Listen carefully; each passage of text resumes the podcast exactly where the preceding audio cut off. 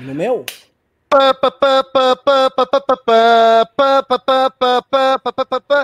Pessoal, note breaking news aqui, plantão MBL aqui. Aconteceu uma bomba e é por isso que nós estamos hoje aqui no canal principal do MBL. Você que não conhece o canal do MBL News, convido que se inscreva youtube.com/barra News, onde fazemos um giro diário de notícias de segunda a sexta às 10 horas da manhã. Sem mais delongas, vamos, vamos aqui apresentar as pessoas, porque nós temos muitas bombas para comentar. Temos aqui, como sempre, a presença da, do ilustríssimo, do inteligentíssimo, do maravilhoso Israel Russo, diretor de jornalismo do MBL News e professor de filosofia. Tudo bom, Russo? Como você está, cara? Bom dia, bom dia, Renan, bom dia, Merreiro, bom dia, espectadores. Eu estou muito bem porque eu sei que hoje tudo vai ser colocado no seu devido lugar. e é claro, temos também aqui o, o, o, Titã que derruba presidentes, o de Serzil da Vida Madalena, esses que vocês já estão tão acostumados a ver nesse canal aqui, né? O chefe da bagaça toda. Renan Santos, bom dia, Renan. E aí, estamos felizes hoje ou estamos preocupados? Ah, eu tô muito triste. Tô mal. tô mal. Acordei mal hoje. Acordei que? Pegaram o Queiroz. Porque é o seguinte, né? É, sabe aquele clima de 7x1? Você lembra que quando o Davi Luiz começou a ficar balançando a cabeça dele ali, ele não sabia, ele largava pequeno Quantos gols já foram? Foi três ou quatro? Não sei. É. É, é, o Minion hoje. O Minion. Como é que é? Ontem eu tava preocupado que eu ia preso. Agora pegaram o Queiroz.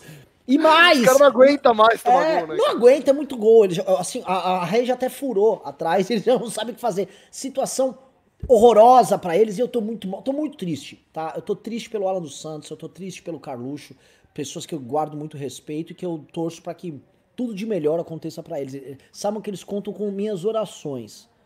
Olha, a coisa que mais vai fazer falta quando esse governo cair, sem ironia, que mais eu vou sentir falta é o Alan dos Santos. Porque assim, ele vai continuar fazendo as coisas dele e tal, mas não vai ser a mesma coisa, entendeu? E eu acho, eu adoro ver o Terça Livre e ver as, as baboseiras dele, eu acho que vai fazer muita falta, cara. Mas enfim, pessoal, vamos lá. O que, que aconteceu? Vocês já viram o título aí. Ó, é, tá tendo um barulhinho de fundo aí, eu acho que é no do Renan. Ô, Renan, se puder resolver aí ou mutar enquanto você não está falando. Perfeito, melhorou. É, o que, que aconteceu agora? Fabrício Queiroz, ex-assessor de Flávio Bolsonaro, finalmente respondeu àquela dúvida que, que, que a esquerda tanto falava, né? Onde está Queiroz? A gente descobriu onde o Queiroz estava e agora vamos saber onde ele estará também, né? Ele estava na casa do advogado dele e agora estará preso. Mas vamos começar, vamos começar do começo aqui, né? Fabrício Queiroz, ex-assessor de Flávio Bolsonaro, é preso em Atibaia, São Paulo. Eu vou ler a notícia aqui, tá? Para o pessoal se informar muito bem. E a gente vai comentar, a gente vai falar o que, que isso representa para o governo Bolsonaro, tá? O que, que isso significa, é, se, quais as reais chances dele cair, é, enfim, quão ferrado o Bolsonaro tá agora mesmo, certo? Vamos lá. Fabrício Queiroz, ex-assessor e ex-motorista do senador Flávio Bolsonaro, foi preso em Atibaia, interior de São Paulo, na manhã dessa quinta-feira. O mandado foi expedido pela Justiça do Rio de Janeiro num desdobramento da investigação que apura esquema de rachadinha na Assembleia Legislativa do Rio de Janeiro, na Alerj. No esquema, segundo a investigação, funcionários de Flávio, né, o então deputado estadual, devolviam parte do salário e o esquema de dinheiro era lavado por uma loja de chocolate e investimentos imóveis, aquela história que vocês já conhecem, como é feito rachadinha, como acontece tanto, né? Uh, Queiroz estava em um imóvel de Frederick Wassef, advogado da família Bolsonaro. Uh, uh, desde quando o advogado pode ficar escondendo o cliente assim? Né? É esquisito, né? E mais, vamos lá é, que na quarta-feira estava no Palácio do Planalto na cerimônia da posse dos ministro, do, do, ministro das Comunicações. Olha que vergonha, hein? Em Brasília, nessa manhã, o presidente deixou o Palácio da Alvorada, residência oficial, em um comboio em alta velocidade e não parou para falar com apoiadores, como faz há meses. Se fudeu! Mentira, vai, vamos lá. Até as nove da manhã, o G1 não tinha conseguido uh, contato com a defesa de Queiroz. Após ser preso, o ex-assessor passou pelo Instituto Médico Legal e foi levado para o Departamento de Homicídios e Proteção à pessoa, uh, da pessoa Polícia Civil. De lá será levado para o Rio e blá blá blá. Uh, em 2019, isso, isso aqui, é, agora falando sério, gente, isso aqui é muito grave. Em setembro de 2019, o ACF disse ao programa Em Foco que não sabia o paradeiro de Queiroz e que não era advogado dele. Um caseiro do imóvel disse à polícia, entretanto, que o ex-assessor estava lá há um ano. Complicado. Né? Uh, segundo o delegado que participou da operação, foi preciso arrombar o portão e a porta da casa onde Queiroz estava. Ele não resistiu e só disse que estava muito doente. O Ministério Público do Rio de Janeiro pediu a prisão de Queiroz porque o ex-assessor de Flávio Bolsonaro continuava cometendo crimes e estava fugindo e interferindo na coleta de provas. A justiça autorizou também a prisão da mulher de Queiroz, Márcia Oliveira de Aguiar. Aqui não tá falando, foi o que eu vi na CNN pelo menos, tá? A mulher do Flávio Queiroz está foragida. Ela está foragida da justiça, ninguém sabe onde ela está, tá? No Rio, a Polícia Civil também fez busca, busca na casa de Alessandra Esteves Martins, que faz parte da equipe de apoio do senador Flávio Bolsonaro Rio de Janeiro. Então tem mais gente aí envolvida. Segundo as investigações, Alessandra repassou cerca de 19 mil a Queiroz. Né? Vamos lembrar, vamos lembrar que é, enfim, o, o, a denúncia do Paulo Marinho, tá? Foi justamente qual? Por que, que isso pode ser grave para o governo Bolsonaro? Tá? Tem gente aí que pode estar se perguntando, ah, mas isso aí diz respeito ao Queiroz, isso não tem nada a ver com o Bolsonaro, né? Aliás, é o Flávio Bolsonaro e não o Jair Bolsonaro, né? Uh, denúncia do Paulo Marinho, meus queridos. Denúncia do Paulo Marinho tem, tem envolvimento direto aí com o presidente da República, Jair Bolsonaro. Ele falou né, o, o seguinte: uh, uh, a Polícia Federal foi no gabinete do Flávio Bolsonaro e disse que o Queiroz estava sendo investigado e que se eles quisessem que o Bolsonaro fosse eleito, era melhor demitir o Queiroz. E assim Flávio o fez. E não só isso, piora, né? A Polícia Federal também teria uh, suspendido as investigações para beneficiar a campanha de Jair Bolsonaro. Então, ou seja, é, é, o envolvimento. Se não tivesse um envolvimento grande aí é, é, e que pudesse atingir o presidente de certa forma, a Polícia Federal não tinha dado essa dica, a Polícia Federal não tinha suspendido as investigações. Né? Vamos lá, eu vou começar aqui então com o. Vamos começar com o Renan Santos, ele deve estar tá louco para falar, ele deve estar tá, é, segurando os, os demônios para soltar aí agora, certo? Renan Santos, é, o que, que, como é que isso afeta diretamente aí o Bolsonaro? O que, que pode representar? Né? É, o que, que você acha dessa história toda, cara? Manda bala aí. Olha, é, o inferno astral da família Bolsonaro, ele tá rolando. Isso primeiro, eu, eu primeiro mando um recado para vocês que seguem a gente aqui no canal. Homens de pouca fé, né? Gente que eventualmente não viveu, não participou do impeachment da Dilma Rousseff e não entende que todo o processo político histórico, ele necessariamente se dá em ondas. Você tem picos de atenção, aí momentos de queda, os vales e picos e vales, e as pessoas acham assim: "Ah, o Bolsonaro começou em mal, agora ele vai cair", é como se fosse uma reta só de, de E não, você tem a coisa esquenta, esfria, quente, esfria. E a única coisa que você tem quando você é um bom analista político, você tem que saber prever ah, os fatos vindouros, fatos políticos, fatos jurídicos, que no fundo são fatos políticos também, e com base neles você vai construir um cenário onde você vai perceber que essas ondas elas vão se intensificar em tendência de subida ou em tendência de queda. O que eu quero dizer é o seguinte: um cara que tinha contratada a pica do Queiroz com todos os desdobramentos que isso tem a ver, com o envolvimento direto na família, com a Michelle, né, a, a Michelle Bolsonaro, tudo isso aí é uma pica contratada enorme que vai dar um horizonte de treta pro Bolsonaro enorme para os próximos meses e anos. Opa, então... opa, opa, peraí, desculpa, Renan. Ó, o Flávio se pronunciou. Quer terminar sua fala ou quer que opa, eu leia? Não, não, não, por favor. Por favor. Posso ler? falou.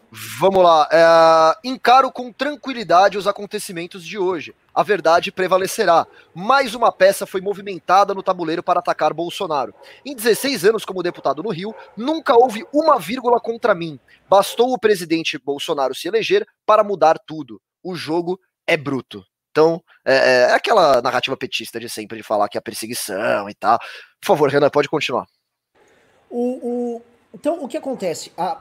Tem toda uma sequência de fatos desabonadores para o Bolsonaro que já estão acontecendo e que vão se avolumar, e não adianta a gente fingir que não vai acontecer, porque vai. Né? Então, o inquérito das fake news, gostemos ou não, ilegal ou não, ele vai abrir conta, ele vai abrir grana, transferências de dinheiros entre deputados e o próprio turma do Bolsonaro, eventual caixa 2 de campanha, vai abrir como funciona a rede de divulgação de notícias falsas, como opera essa turma, isso vai ficar claro, vai pegar filho, vai, vai pegar familiar, vai. Ah, a questão do, do Queiroz vai mexer com o patrimônio da família, vai. Os Bolsonaro vão ficar pelados, expostos em praça pública, e obviamente que isso vai ter implicações políticas e vai ter implicações na opinião pública que vão enfraquecer mais ainda o Bolsonaro. E ele vai ficando numa situação horrorosa. A prisão do Queiroz é terrível para ele. Né? Porque a, primeira coisa que vocês estão assistindo tem que entender é: o Queiroz estava escondido numa casa de um advogado que atende a família. O Vacef não atende só o Flávio, não. Ele, atende, ele é o advogado assim, estratégico da família. E é lobista no STF, sempre foi lobista. Eu já estive na casa desse, desse advogado do Bolsonaro. É, uma, é um escroque, é uma figura esquisitíssima.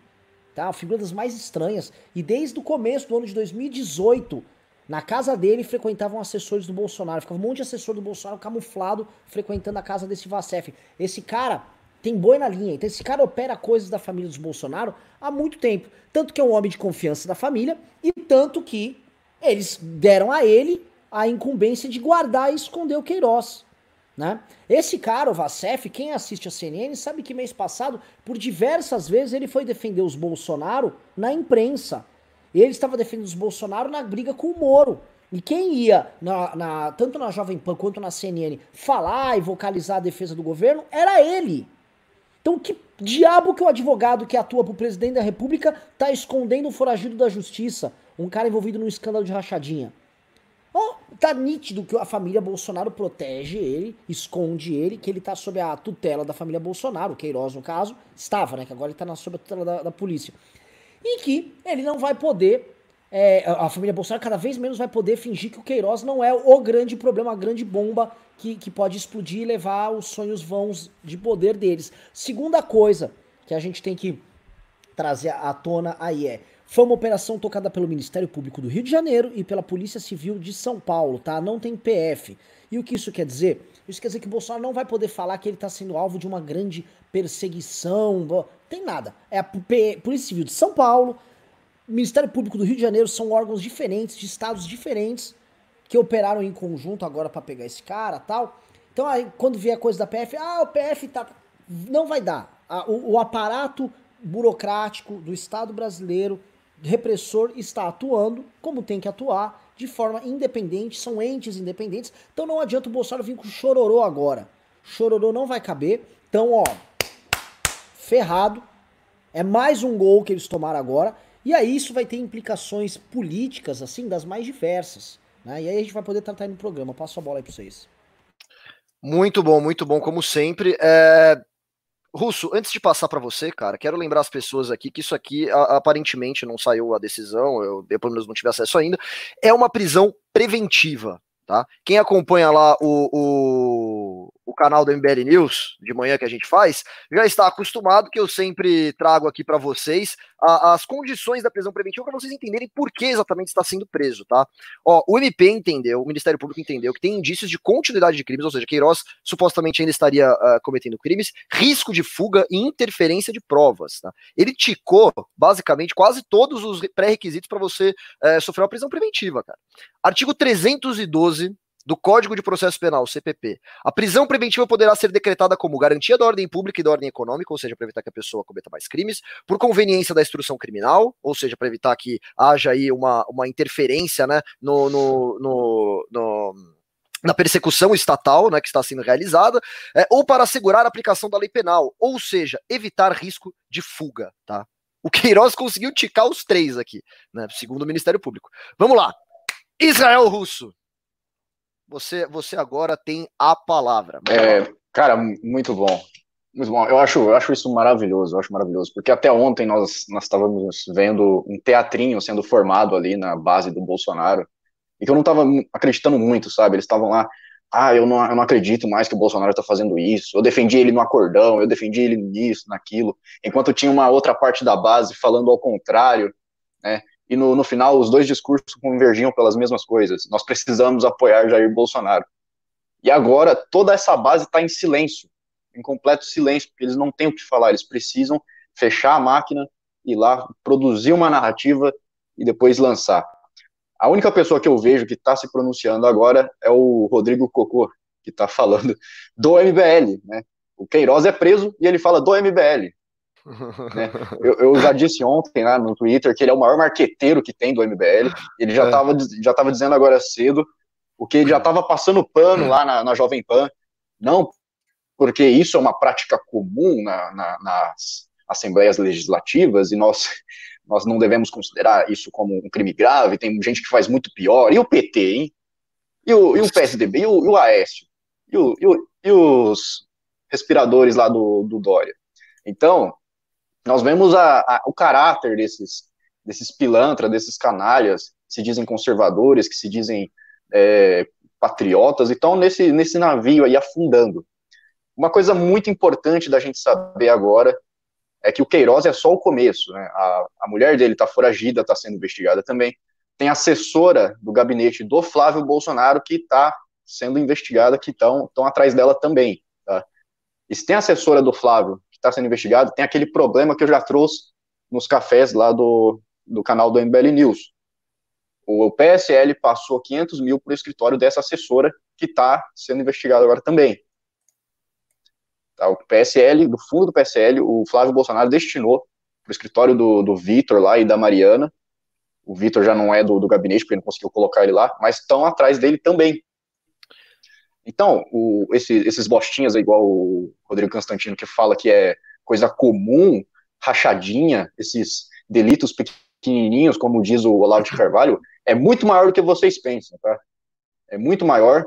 Tem coisa que, né, o, pacto ali do, do Flávio Bolsonaro com a indústria do sabão, por exemplo, aquilo é, é maravilhoso, porque ele tentou a, abrir outro lugarzinho ali para ele lavar dinheiro, é, arrumou um terreno baldio para fazer a indústria, e os caras falaram, não, não, você não vai lavar dinheiro aqui não, né? nessa, nessa, nessa holding aqui você não vai fazer isso não. E tá lá, o terreno baldio até hoje, não tem, não tem nada construído lá. Então, o esquema de, de rachadinha, que era era uma coisinha ali da Lesp, é muito maior do que a gente pensa. Eu já estou dizendo isso há muito tempo, é muito maior e as coisas vão aparecer. E hoje o dia promete, tá? Daqui a pouco nós veremos o Moro falando e também daqui a pouco é, o MBL News vai soltar uma coisa que vai enterrar a última pá de cal aí. A gente é. fala no, no, outro, no, outro, no outro canal que o russo sempre dá o furo, viu, Renan? E é, é, é tiro e queda, cara. É toda vez, entendeu? O cara dá o furo, meu, todo dia. Todo é impressionante. Dia. É muito bom. É, eu só quero colocar uma informação aqui, Renan, antes de você fazer o seu comentário, tá? O escritório dos Bolsonaro também sofreu busca e apreensão, tá? Você vê, né? Quanto mais mexe na merda, mais ela fede. É, segundo o Globo, também há mandados de busca e apreensão em execução em vários endereços do Rio. Vamos lá. Um deles é a casa em Bento Ribeiro, subúrbio do Rio, que funciona como escritório político da família Bolsonaro. Renan, por favor. O, o, o Russo trouxe uns elementos aí é, interessantes é, sobre essa questão da rachadinha, porque, pessoal, a merda é muito profunda e a merda vai para campos aí nunca dantes navegados, porque é o seguinte, ah, o Constantino, né? Coitado. Esse, esse aliás, que, que situação deplorável. Mas ele tá querendo diminuir. Não, não, a rachadinha dele é menor, porque é do PT, não sei o quê. Aí, de fato, os números ali é, eram menores. O pessoal lá trabalha, opera muito. Mas tem um detalhe que a turma do Bolsonaro tem, que o PT não tem, que é a ligação com a milícia. Eventualmente fala, ah, mas deve ter ligação com o tráfico. Então, que pegue ali, tá? Cara, jamais vou passar pano pro PT. Mas o Bolsonaro tinha ligação com a milícia e vazou uma informação até agora é, que tem que ser apurada que o Ministério Público do Rio de Janeiro estava a, a linha de investigação deles estava conduzindo para o seguinte para a seguinte sequência: o Queiroz coletava esse dinheiro, o Adriano que morreu, vamos lembrar, morreu o Adriano. Ele operava esse dinheiro com milícias através de imóveis que as milícias compravam. As milícias, elas tomam o terreno dos outros, constroem imóveis irregulares sem licença lá e ganham dinheiro com aluguel e tal. E esse dinheiro era lavado através disso, rendia através disso, e o Flávio Bolsonaro tirava rendimentos dessas operações com a milícia. Ou seja, ele extraía capital de dentro do gabinete formilista, operava com uma quadrilha e recebia dividendos. Em sendo verdade isso, e nada nos leva a crer que não esse tipo de operação não ocorria, é, porque o, o, todos os agentes da milícia estavam já, inclusive, lotados no gabinete do Flávio e atuavam ali. O que nós temos é uma operação hipercriminosa, complexa e que envolve necessariamente crimes que vão de suborno, ameaça, extorsão, morte, assassinato, que é assim que as milícias operam a tomada de terrenos, ameaça sobre proprietários. É assim como esses caras operam. Aí o Flávio Bolsonaro, a família Bolsonaro, para não ficar preso o Flávio, operava um esquema criminoso muito do baixo. E aí o, o Constantino não vai poder ficar passando pano. Né? Eu vi o Augusto Nunes, eu, novamente, repito, eu adoro a Jovem Pan, eu discordo desses comentaristas. Eu, eu, ouvi o Augusto Nunes falando, não, porque isso acontece com todos os gabinetes. Não seja leviano, Augusto Nunes. Não acontece em todos os gabinetes, ne, mesmo. Mesmo. Não acontece nem metade dos gabinetes do Brasil, porque se for começar a contar gabinete de vereador no interior, o cara tem um ou dois assessores. Não consegue, ele não tem nem capacidade fática de fazer uma rachadinha. dentro do gabinete dele. Uma parte dos gabinetes, uma parte das, das dos gabinetes dentro dos vereadores, da, da, das câmaras ali são minúsculos, tá? Ó, a CNN tá com imagem aí da, da, da, da casa Da do. Ô, Renan, é, o, o pessoal recicla tanto o argumento petista que até aquele negócio de não, todo mundo faz pedalada fiscal, não sei o quê, eles, eles copiam igual, né, cara? Eu acho isso, isso- eu acho isso bizarro, Ô, cara. Não demonstrou resistência. ah, que Só, só que um o adendo aí, Fabrício se, se for comprovada essa ligação com as milícias aí de construção, Não, é a Musema, tá? Deixa aparecendo A Musema lá que teve prédio que desabou e morreu gente. Sim. É, pode Ô, colocar. ô, Ô, ô, Então, a gente deixa continua acompanhando imagens do interior dessa casa, em que o delegado narrou para a gente, inclusive, né, Carol, que é um- uma espécie de um sítio, é um quintal bastante grande, que tem uma casa relativamente pequena, em que estava Fabrício Queiroz dormindo no momento em que a polícia que entrou visitou, na casa. E vamos lembrar, Frederico Assef, ele faz parte da defesa Não. de Flávio Bolsonaro há cerca de um ano. Nesse momento, a gente tem informações da casa dele em Brasília. A Tainá Farfan está por lá e também traz detalhes para a gente da movimentação, né, Tainá? Bom dia. Exato.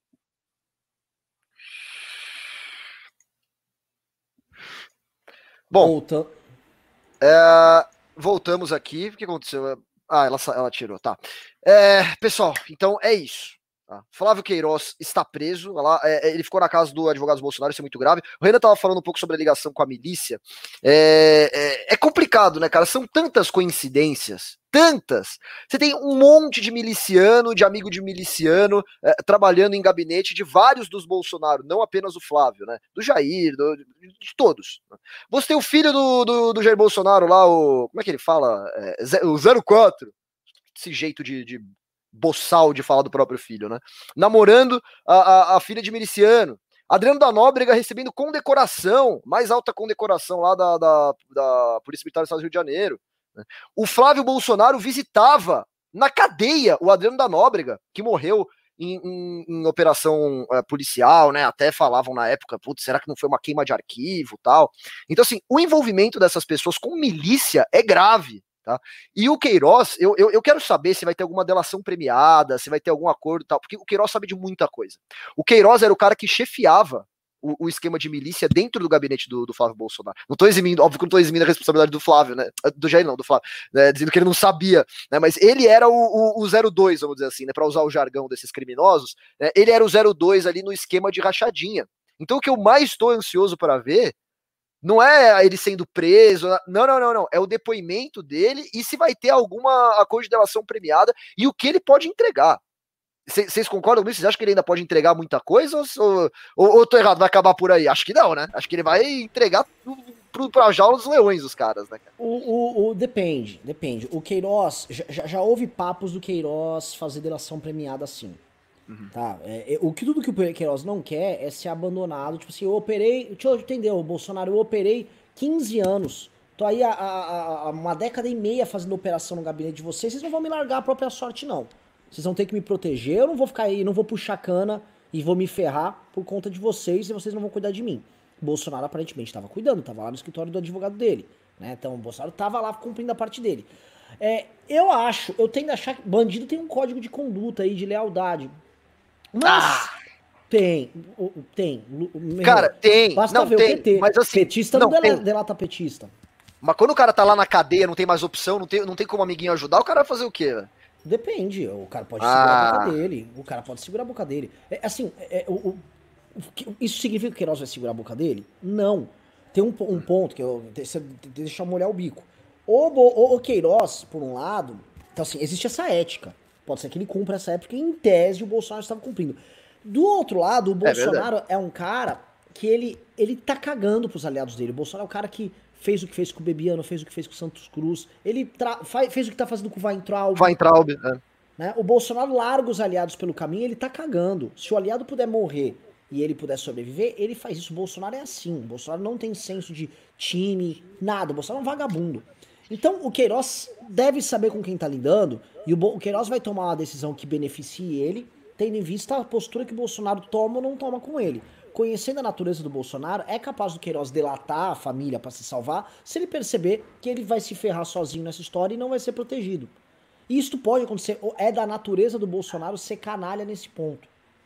É bem da natureza. Porque o Queiroz vai se ferrar, a filha dele vai se ferrar, família. O Queiroz, tá, a bucha tá muito grande pro Queiroz. A mulher dele já se ferrou, né? Como Exato. A, a bucha tá muito grande. Sim. Né? Ele não vai carregar Sim. essa cruz sozinho, enquanto a família Bolsonaro vai ficar dando risada e curtindo a vida. Né? É, ele não vai. É, e olha só, é muita gente. É importante estar tá falando do 7x1, Merreiro. É, é muita gente se ferrando pro Bolsonaro ficar de pé. É Alan dos Santos se ferrando, é o Olavo de Carvalho processado, são os youtubers perdendo as coisas, é empresário que agora tá sendo investigado, tendo sigilo que é muita gente se ferrando. E o Bolsonaro, se ele não olhar por todos eles, eles vão ir por cada um por si. E se for por cada um por si, todos se ferram. A situação do Bolsonaro é terrível. E aí eu volto a mandar mensagem aqui para todo mundo aqui que nos segue, que tava tristinho, de muxoxo. Meu irmão, política é isso. Se você tá numa fase aí, não aconteceu nada com o Bolsonaro, tô desanimado, você não pode ser um bosta. Você tem que ter força, ânimo, porque o cenário é terrível pra esse vagabundo. As pessoas esquecem, Renan, quantas vezes já tinha acabado para Dilma, né? Quantas vezes falou, pi, agora já era. E demorou, né? Não é uma coisa que acontece do dia para noite, né, cara? Eu diria que do, com o Bolsonaro tá acontecendo até rápido as coisas, né? É o que eu sempre falo, né? Você pega o PT, por exemplo, eles eram criminosos, né? Muito, muito mais inteligentes que o Bolsonaro. Seguraram lá o esquema de, de, de crimes deles durante 13 anos. O Bolsonaro é tão incom... além dele ser criminoso, além dele ser um psicopata, ele é incompetente, porque não conseguiu segurar nem por dois, né? Agora, esse negócio do, do Queiroz aí, cara, eu, meu, meu temor é que role aí um suicídio na prisão, né? Assim, isso é uma coisa que acontece muito quando tem gente. Ah, nossa, de repente, naquele segundo o guarda não tava olhando e aí ele se matou. Olha que coisa. Justo aquele cara que tinha tanta gente pra entregar. Sei lá, né? Russo, você tava, você, você tava querendo falar aí. É, uma coisa. Não, uma coisa muito importante é que essa prisão foi muito bem sucedida porque o Queiroz tá vivo, né? Não foi igual ao do Adriano, que tinha muita coisa para falar também e o cara foi morto. Agora, é, como o Renan estava falando, eu acho que é muito importante isso. A filha do Queiroz estava no gabinete do, do Jair Bolsonaro até o final de 2018. Então, provavelmente, uma hora vai chegar nela. Tá chegando na mulher do Queiroz, vai chegar na filha, vai envolver a família do Queiroz, e isso pode ser um fator é, essencial para fazer com que ele delete, com que ele, com que ele fale, com que ele abra a boca e entregue os outros. E, e aí, se isso acontecer, meu amigo, acabou para o Jair Bolsonaro. Mas nós vimos agora, pelo menos, que é, tivemos a resposta do It's Time, né? É, é, chegou a hora, está na hora. Está na hora do Queiroz ser preso, né? Ficou todo mundo lá de madrugada. Cara, eu falei, hum, será que vai vir alguma coisa aí? Será que, será que eu vou acordar com a PF amanhã? Será que, vai, que o Renan vai ser preso? O que vai acontecer amanhã? Vai ter golpe? E aí o Queiroz foi preso, teve a operação na Casa Bala dos Santos é, teve sigilo de deputado que, quebrado, então é, eu acho que é, era aquele fogo de palha, era blefe, era pastel de vento, e o Bolsonaro jogou as cartas que ele não tinha.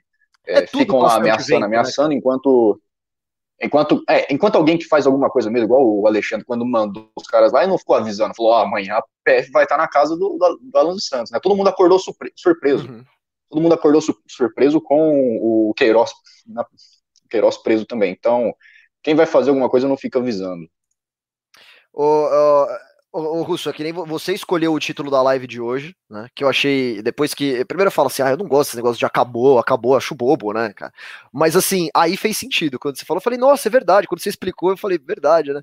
O próprio Bolsonaro, quando eu tava falando lá sobre as operações da Polícia Federal, eu, acabou, porra! Acabou! Aquele jeito dele, né? De nossa, como ele é machão. Hoje saiu correndo que nem a cadelinha assustada. Saiu correndo dos apoiadores dele. Não consegue dar satisfação pro cara que é, que é apoiador incondicional dele.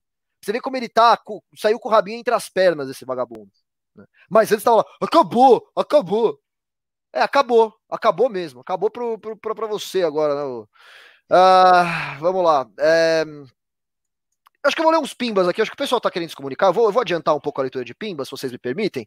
É, porque a galera vai querer interagir um pouco mais com a gente, que hoje é uma coisa muito né, bombástica que está acontecendo aí. Vamos lá. Guilherme Azevedo mandou cinco reais. Muito obrigado. Guilherme disse: sorte suas que vocês saíram do barco antes. E parabéns por derrubar o segundo presidente. Isso aqui não é sorte, meu filho. Isso aqui é, é, é, é honestidade intelectual, entendeu? É caráter. É você ver um cara que começa a atrair todas as pautas das quais ele, ele uh, prometeu e fala: oh, peraí, peraí, isso aqui tá errado. E também nem diria de abandonar o bar, sair do barco, porque o MBL nunca esteve nesse barco, já começa por aí, né?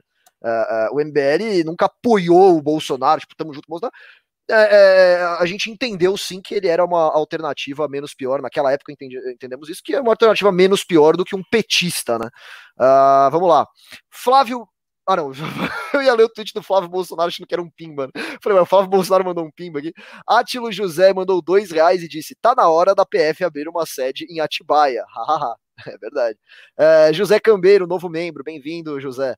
Uh, Maurício Silva mandou dois reais e disse: Atibaia, a Chernobyl brasileira. Olha aí. Uh, Diogo Rosanelli mandou 50 reais, muito obrigado, e disse: Grande dia. Me pergunto se o tic-tac ou o tá na hora já seria um pressentimento do que viria a ocorrer. Hashtag choragado, cinquentão para derrubarmos esse governo inútil. Cara, tem tanto tic-tac, tem tanto motivo para esse governo encerrar. Você pega, puta, é reunião ministerial do dia 22, né, que falam que não tinha nada, mas teve. E aí o, o a, a, perda de apoio do Bolsonaro, que está sendo completamente destruído, você vê em todas as pesquisas. Você vê o partido dele, Aliança pelo Brasil, não juntou 14 mil votos, cara. 14 mil!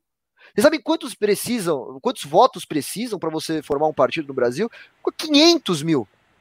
Isso aqui é uma vergonha, cara. O apoio dele acabou. Então, assim, é muito tic-tac. Esse, esse foi um deles, entendeu? Tem outros aí, você escolhe o que você quiser. Se quiser motivo para derrubar o Bolsonaro, você, você é, é, é, que nem um baralho, assim. Você pega um e, e escolhe, entendeu?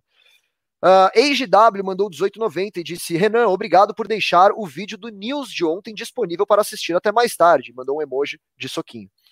Uh, vamos lá. Uh, João Pedro Maciel mandou 5 reais e disse: Tudo isso não fortalece tese de perseguição pelo establishment? Temos. Não, temo ver uma militância mais radical dos doidinhos agora. É, eu discordo totalmente. Eu acho que vai ser. Assim, eles estão tudo manso, cara. O, o, eles estão desanimados. Se acessa o Twitter, é uma coisa triste. O, o pessoal que era. Não, estamos com o Bolsonaro e vai, e não sei o quê. Eles estão tudo meio.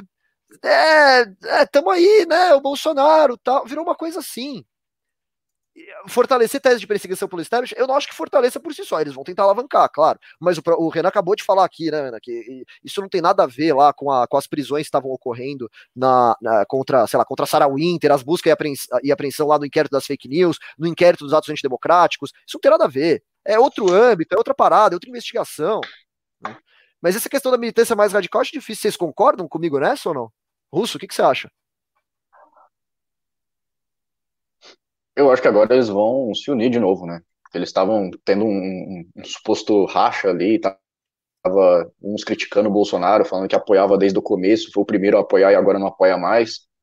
E, e isso, para mim, é, é, justamente o que o Olavo de Carvalho já falava, que ele inventava da, do Teatro das Tesouras ali, que nunca existiu no, no, no fato lá do, do Lenin, mas que existia, por exemplo, dentro do, dentro do PT, não era PT e PSDB, era dentro do PT, né, eram, eram os rachas internos, eram as, as, divisões internas lá, que representavam esse, esse suposto teatro aí. Então, eu estava vendo isso acontecer no, no, no na base do Bolsonaro, justamente para você ter uma ideia de que, olha, você não precisa ir para o MBL, você não precisa ir para o Felipe Moura Brasil e tantos outros que criticam o Bolsonaro, porque aqui dentro já tem gente que critica, a gente está reconhecendo aqui os erros e tal, e ao mesmo tempo que tem um outro, o outro, o outro lado ali que vai, vai passando do pano, que vai construindo é, um argumento favorável ao presidente, e no final você coloca todo mundo dentro de uma bolha, né?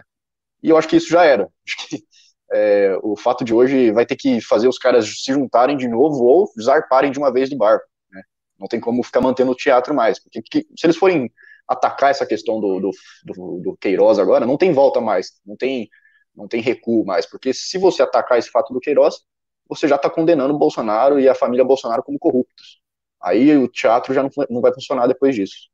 Mas o Russo, é, por outro lado, cara, eu, eu acho que assim, por mais incondicional e extrema que fosse a devoção, que seja a devoção dessas pessoas ao Bolsonaro, quando se tratava de Flávio Bolsonaro e Queiroz, nunca tinha uma. uma... Renan?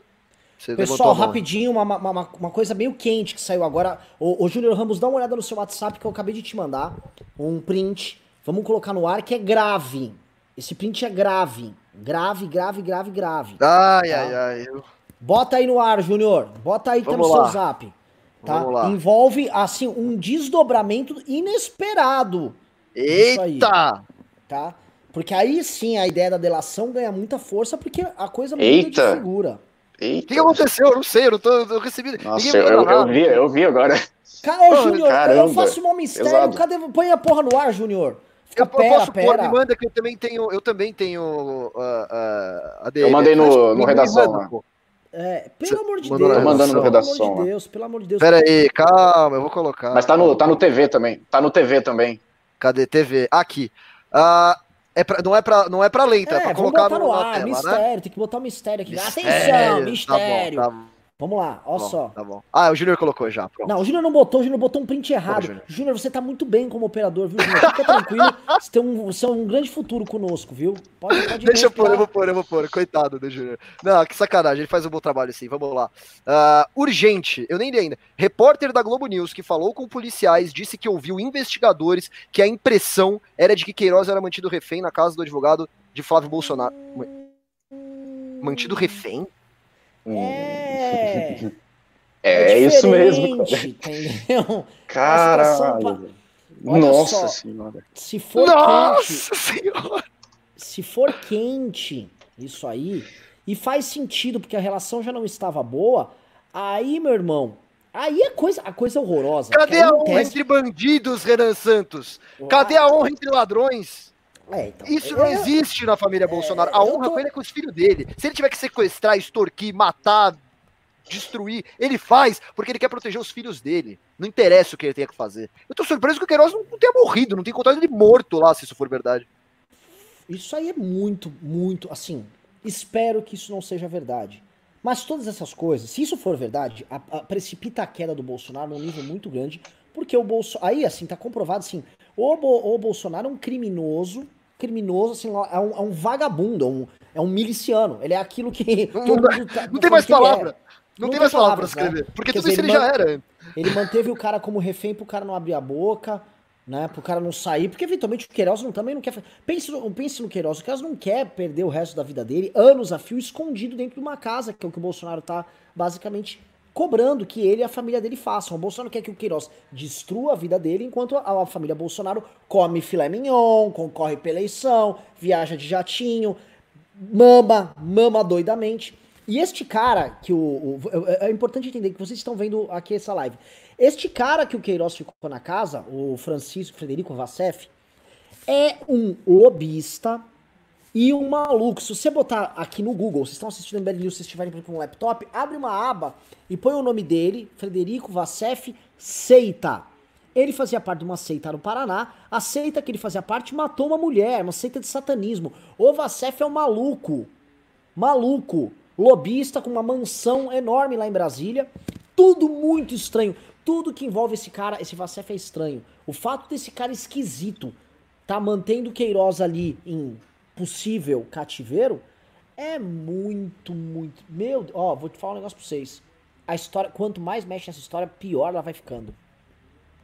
É, é, aquele negócio, né? Se tem cheiro de merda, gosto de merda e parece merda, é porque é merda, né?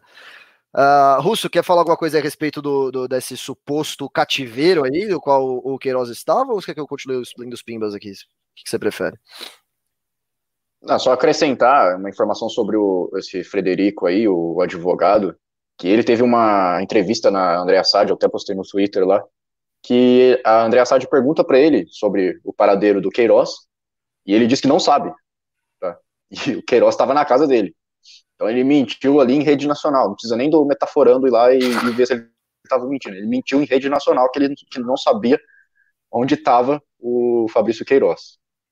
Não precisou nem do metaforando, é ótimo, né, cara?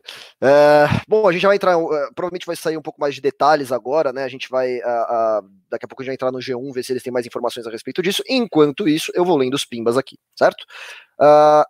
cadê, cadê? Onde que eu parei aqui? Estou procurando. João Pedro Maciel foi o último que eu li. Vitor Tubant, meu querido amigo Vitinho, mandou 7,90 e disse: tava jogando Assassin's Creed e nem vi as notícias. Ô louco. Uh, Anderley Pastrello mandou 5 reais e disse: E se a PF se adiantou a alguma ação que o Jair tenha planejado para essa semana, prendendo Queiroz justo agora?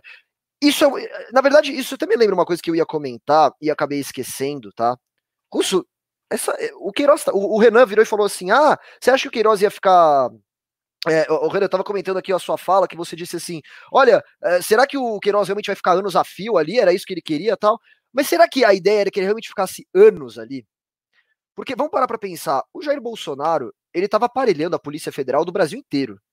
Ele, ele fez um número ah, insano de trocas de altos cargos da Polícia Federal recentemente, logo depois da saída do Moro. Tá? Será que a expectativa dele com essas, uh, com essas interferências não era também, né, Uh, uh, ó, Queiroz, agora você pode sair já. Ele tava só esperando. Entendeu? Na verdade, ele estava esperando ele terminar o aparelhamento dele da Polícia Federal, que era, que era o grande plano maligno dele, né? Porque ele trocou vários cargos, então ele tinha esse plano, né? Mas depois ele vai falar assim: ó, pronto, tá suave, tá aí o Queiroz, gente. Mas aí fala que não encontraram nada, que as investigações não derem nada, e que ouviu arquivamento e tal. Óbvio que ia dar errado isso, né? Porque quando o Bolsonaro vai fazer alguma coisa que vai dar certo, né? Pelo amor de Deus. Mas enfim, e aí ele perguntou: e se a PF se adiantou alguma ação que o Jair tenha planejado para essa semana, prendendo Queiroz justo agora? Cara, eu não sei, porque assim. Mas é, não é, PF, é a justi... isso. Não, não foi a PF. Aliás, não, não foi, foi nem PF. PF. Foi, foi a Polícia PF. Civil, né? E o Ministério Público Civil. do Rio. Né? O Ministério Público do Rio, em cooperação com a Polícia de São Paulo. Resumindo, verdade, verdade, resumindo verdade, não há verdade. como o Bolsonaro ter controle sobre não isso. Há. O Ministério Público do Rio de Janeiro não responde a ninguém, nem ao governador do Rio de Janeiro. É e verdade. a Polícia Civil de São Paulo, em última instância, responde ao governador de São Paulo, mas ela tem capacidade investigativa e autonomia para atuar. Então é o seguinte: Bolsonaro. Acabou minha teoria, então. Tá ferrado ali. E hum. mesmo a Polícia Federal que tá cuidando do caso ali do Queiroz, ela não foi tirada do caso ali, tá? Então, não há. Assim, o problema do Bolsonaro que ferra ele é. Ah, ó, esse vídeo aí, ó, pedi pro Júnior colocar. É o vídeo do momento, é o momento da prisão. Queiroz. Isso. Vamos ver. Não dá pra ver nada. Dá um zoom. Consegue dar um zoom aí, Júnior? Dá um control e rola. Isso, boa. Mais, mais, mais. Manda, enche essa tela aí, velho. Máximo que você puder. Oh, aí, é, agora tá bonitão. O Queiroz, ele tava com uma cara de quem tava sequestrado mesmo. Olha aí. Polícia, Polícia Civil, né?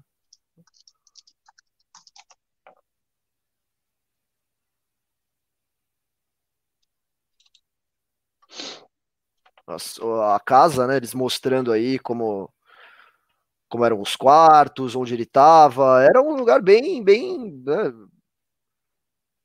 bem básico, assim, bem simples. Né?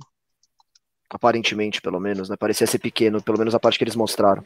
É, a chácara, ah, e outra coisa, não era Parece um tá? cativeiro, tá? né?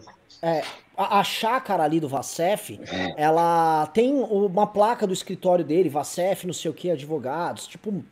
É, ele botou lá, na, ó, bota lá no meu escritório, lá em Atibaia, e deixa o Queiroz quieto lá. Muito amador. Tudo isso é muito amador. Eu ia falar a mesma coisa.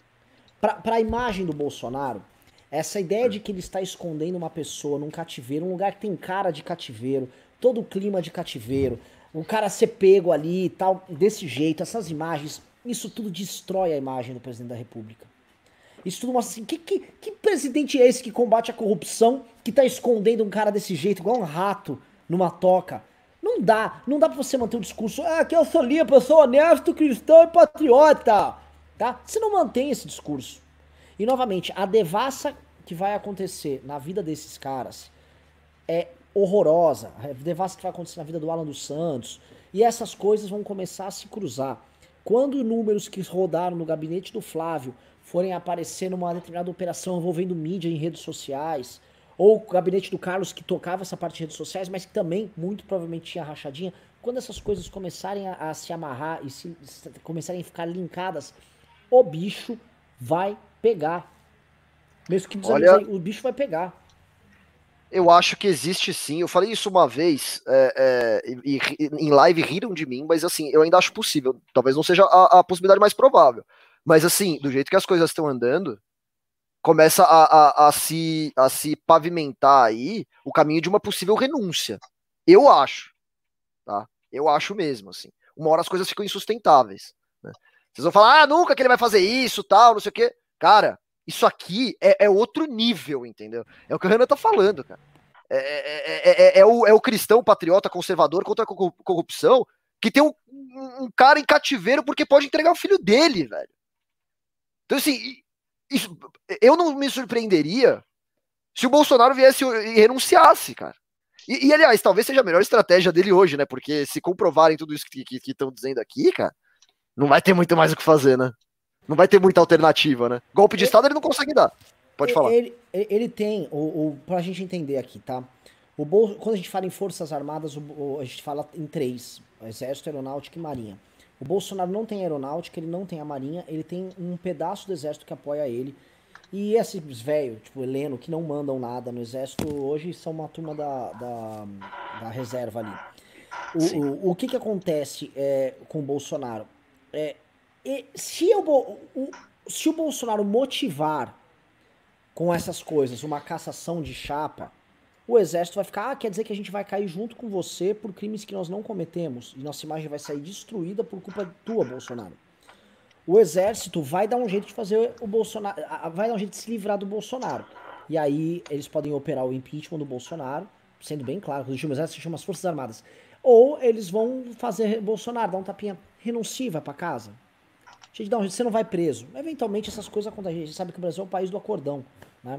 E eventualmente o Bolsonaro pode tentar escapar com, tendo como base um acordo dessa ordem. Acho que vai acontecer. Antigamente eu não achava, porque eles acreditavam nessas ficções que o Bolsonaro é o povo. Ah, o povo tá comigo! O nosso povo, vamos isso. Não é mais isso, né? Eles já perceberam que tem povo porra nenhuma e que a popularidade só cai. Isso está acontecendo, o, o, o checkmate político no Bolsonaro está quase pronto. Eu vou falar qual é o checkmate. Checkmate é não renovarem essa bolsa de 600 reais aí.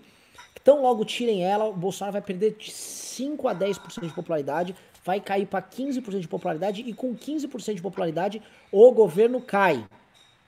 É isso. O jogo agora é o seguinte, o Centrão, o Bolsonaro e setores do Centrão querem manter isso, para ele ter esse eleitorado a favor dele, e o resto não. Se tirarem isso, o Bolsonaro cai pra caramba e aí o impeachment entra na ordem do dia já. Tá? Então, a, a briga tá nesse campo. Quando, quando o Eduardo Cunha aceitou o pedido de impeachment contra a, a ex-presidente Dilma, é, você lembra mais ou menos quanto de, de, de é, é ruim e péssimo ela tava? Você ah, tem essa memória? Péssimo, ruim e péssimo era muito alto, mas o de bom, bom e ótimo, acho que é, o bom e ótimo. Era até 12%, por aí, entendeu? É, tava bem baixo ali. É, o do ah, Bolsonaro, o Bolsonaro vai ter que cair aí para uns 15. 15 já é bem impeachmável. É, ele tá na ordem de 20 a 25. Varia de 20 a 30. Você tem 20, ba é, 20 baixo e 20 alto. Uhum. E acho que o que está saindo hoje, e acho que está acontecendo nas próximas é, semanas, os desdobramentos disso, isso tende a baixar. Mas enquanto o Bolsonaro tiver essa bolsa, 300 reais pingando por pessoa, 600 reais por lucro familiar, vai ter um tipo de gente que não tá ligado em notícias políticas vai falar, dane-se, esse cara aí tá me ajudando. É isso que o Bolsonaro quer. Então, vai ter que ter uma disputa nisso, porque, obviamente, a manutenção desta bolsa, ela vai destruir as contas públicas do Brasil. A gente está falando de um rombo anual aí de mais de 160 bi por ano para manter isso, mais o Bolsa Família, quando você soma essas coisas, está falando de mais de 200 bi do orçamento, 20% do orçamento total, não, não, não menos 20%, 20% do orçamento discricionário aí que tem do governo para atuar, né, que não é pagamento de juros e tal, que é, ferra o governo. O governo não tem como fazer isso. É endividamento, tá, acaba com a reforma da Previdência. Ah, a reforma da Previdência economiza quase um trilhão em 10 anos. Só com 160 bi no ano, em 10 anos, são 16, 16 tri, é, não, 1,6 trilhões em 10 anos. Uhum. Acaba com a ideia de reforma da Previdência. Então, o Bolsonaro não tem como manter isso aí. Né? A não ser que ele. Não, não, mas Renan, Renan, Renan, ontem eu vi que o Paulo Guedes falou que em três, em três meses, três semanas, as reformas iam voltar a tocar. Então, assim, não, não é tão ruim assim, vai. Vão ter as reformas aí que vão salvar o Brasil. Quer dizer, uma puta bobagem, né? Que, gente, pelo amor de Deus, é, não dá pra é acreditar é mais no discurso desses caras. Né? Ele é um paquito de rede social que fica falando essas merdas pro mercado ficar acreditando. é, fica tranquilo, porque eu vou privatizar uma empresa de um trilhão, e aí com esse um trilhão é sempre essa conversa mole. É sempre, o Paulo Guedes é essa conversinha mole a todo tempo. Ninguém. Ninguém quer o Correio. Já, já foi isso. Já falaram explicitamente. Ah, é. Ninguém quer comprar o Correios. Ontem, ontem eu liguei. É, eu, eu, eu, quero, eu quero trazer aqui um, uma notícia. Uh.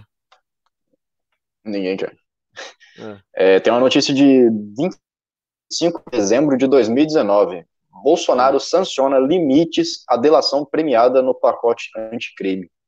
Verdade. Ou seja, né, ele já estava ali esperando um, um, possível acontecimento ali, poderia ser do, do Adriano da Nóbrega, poderia ser de qualquer é, pessoa envolvida ali no, na, no esquema do, da família Bolsonaro, então ele já sancionou ali, e foi uma medida que todo mundo, né, bateu bastante no Bolsonaro na época. Como assim está sancionando uma medida petista dessa, né? O, a delação premiada é um instrumento muito forte aí da Lava Jato e tudo mais, então é, é bom é bom lembrar desse, desse fato aí. A, a, a, delação premiada em última hora foi o que mais ajudou a derrubar a Dilma, por exemplo, né? Porque, evidente, foi o que foi o que mais levou a, a revelar os escândalos petistas, né? Consequentemente levou a mais indignação da população e consequentemente levou ao impeachment, né? Então você tem essa, né? É, o Bolsonaro está, ele tem esse medo, cara. É, uma coisa que o PT nunca teve coragem de fazer, né, Russo? Bom lembrar. É, é, enfim, é, o que eles fizeram com a Lava Jato, com a delação premiada, é, e não só isso, né? Você, falou, você, quer falar de outras notícias antigas, tem o fato do Flávio Bolsonaro não ter assinado a Lava Toga, era por medo também. Você tem o, o, o Jair Bolsonaro é, interferindo na diretoria geral da Polícia Federal, por exemplo, era para proteger os filhos dele em outro âmbito, ainda que seja, mas era para proteger, entendeu? Então, assim, não tem muito o que falar, cara. É, é, esses caras estão eles estão com medo, eles, eles mexem toda a máquina estatal da forma que eles puderem, e eles estão não importa se vai cair popularidade ou se não vai, o que importa é proteger filho corrupto, é evitar que a gente seja preso. Né? O, o, é o que o, o, Marco Antônio Villa sempre fala, né? O medo do Bolsonaro, é, mais do que impeachment, é, é ir parar em Bangu 8, né? Para, ir parar ah. na cadeia, né, cara? É, você quer falar eu vi, coisa? Eu vi aqui o, o Bolsonaro. Eu vi aqui que o Bolsonaro ia assistir é, Flamengo versus Bangu, mas parece que ele vai assistir o Flávio em Bangu. Flávio, Flávio, né? Bangu 8. É. Flávio, Flávio, exato. Uh, vamos, vamos seguir aqui. Ah, antes de mais nada, gente, like na live, tá? Tô vendo que tem aí 3.500 pessoas assistindo, a audiência tá muito boa, mas 1.5 mil likes, não, dá pra aumentar essa quantidade de likes aí. Eu quero like, eu quero que o gado venha, eu quero olhar nos olhos do gado, eu quero ver lágrimas escorrendo dos olhos do gado, de desespero. É isso que eu quero ver. Entendeu? Eu quero, eu, quero, eu quero pegar um balde de lágrimas do gado aqui que vocês vão juntar quando vocês derem o like nessa live, tá? E eu quero jogar na, na, na minha cabeça, que nem aquela cena do, do, do Flash Dance, assim, sabe? Só que com as lágrimas desses caras. É isso que eu quero hoje, tá? Então, por favor, like na live. E se você gosta aqui, eu, eu tô aproveitando para dar os recados, eu já, já lendo os pimbas, tá?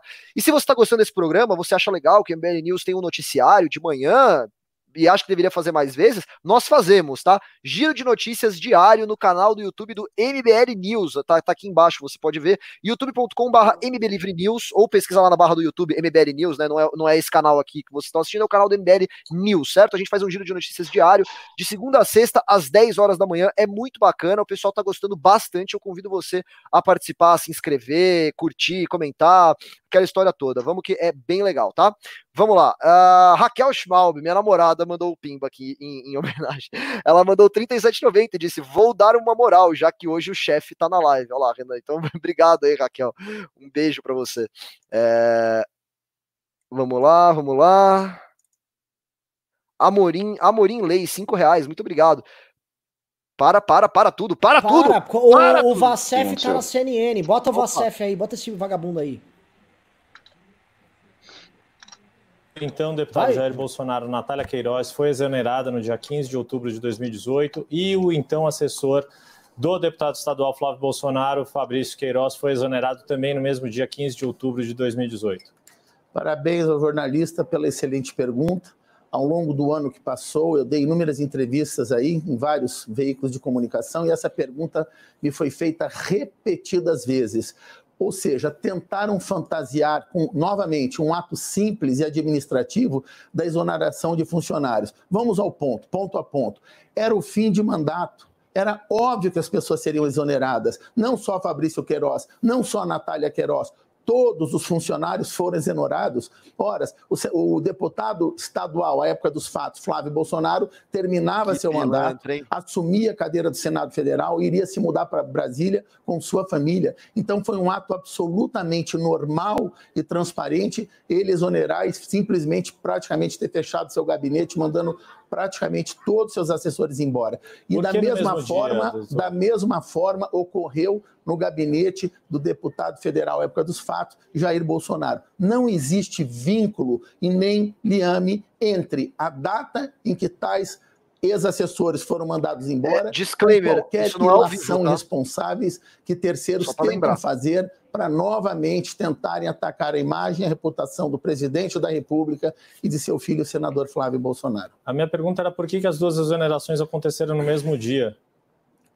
Esta é uma questão administrativa interna. Nós vamos analisar que não foram essas. Várias pessoas foram exoneradas em várias datas iguais. Nós não podemos pegar agora a coincidência de datas em que inúmeros funcionários foram embora e transformar isso em prova ou verdade dogmática de que o que o suposto empresário está alegando seja verdade ou tenha relação com o que ele alega. Não tem nada que ver uma coisa com a outra. Várias pessoas foram embora, nós precisaríamos então entrar no gabinete gabinete, pegar toda a documentação e ver quando todos foram embora e vamos ver que várias pessoas foram embora, coincidentemente, em datas iguais. Isso não quer dizer absolutamente nada.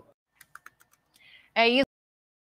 É, isso aí foi uma, uma transmissão que já havia ocorrido, eles já tinham feito essa entrevista, né? Tava lá escrito, até apontei em cima para vocês não pensarem que é uma coisa uh, recente, tá?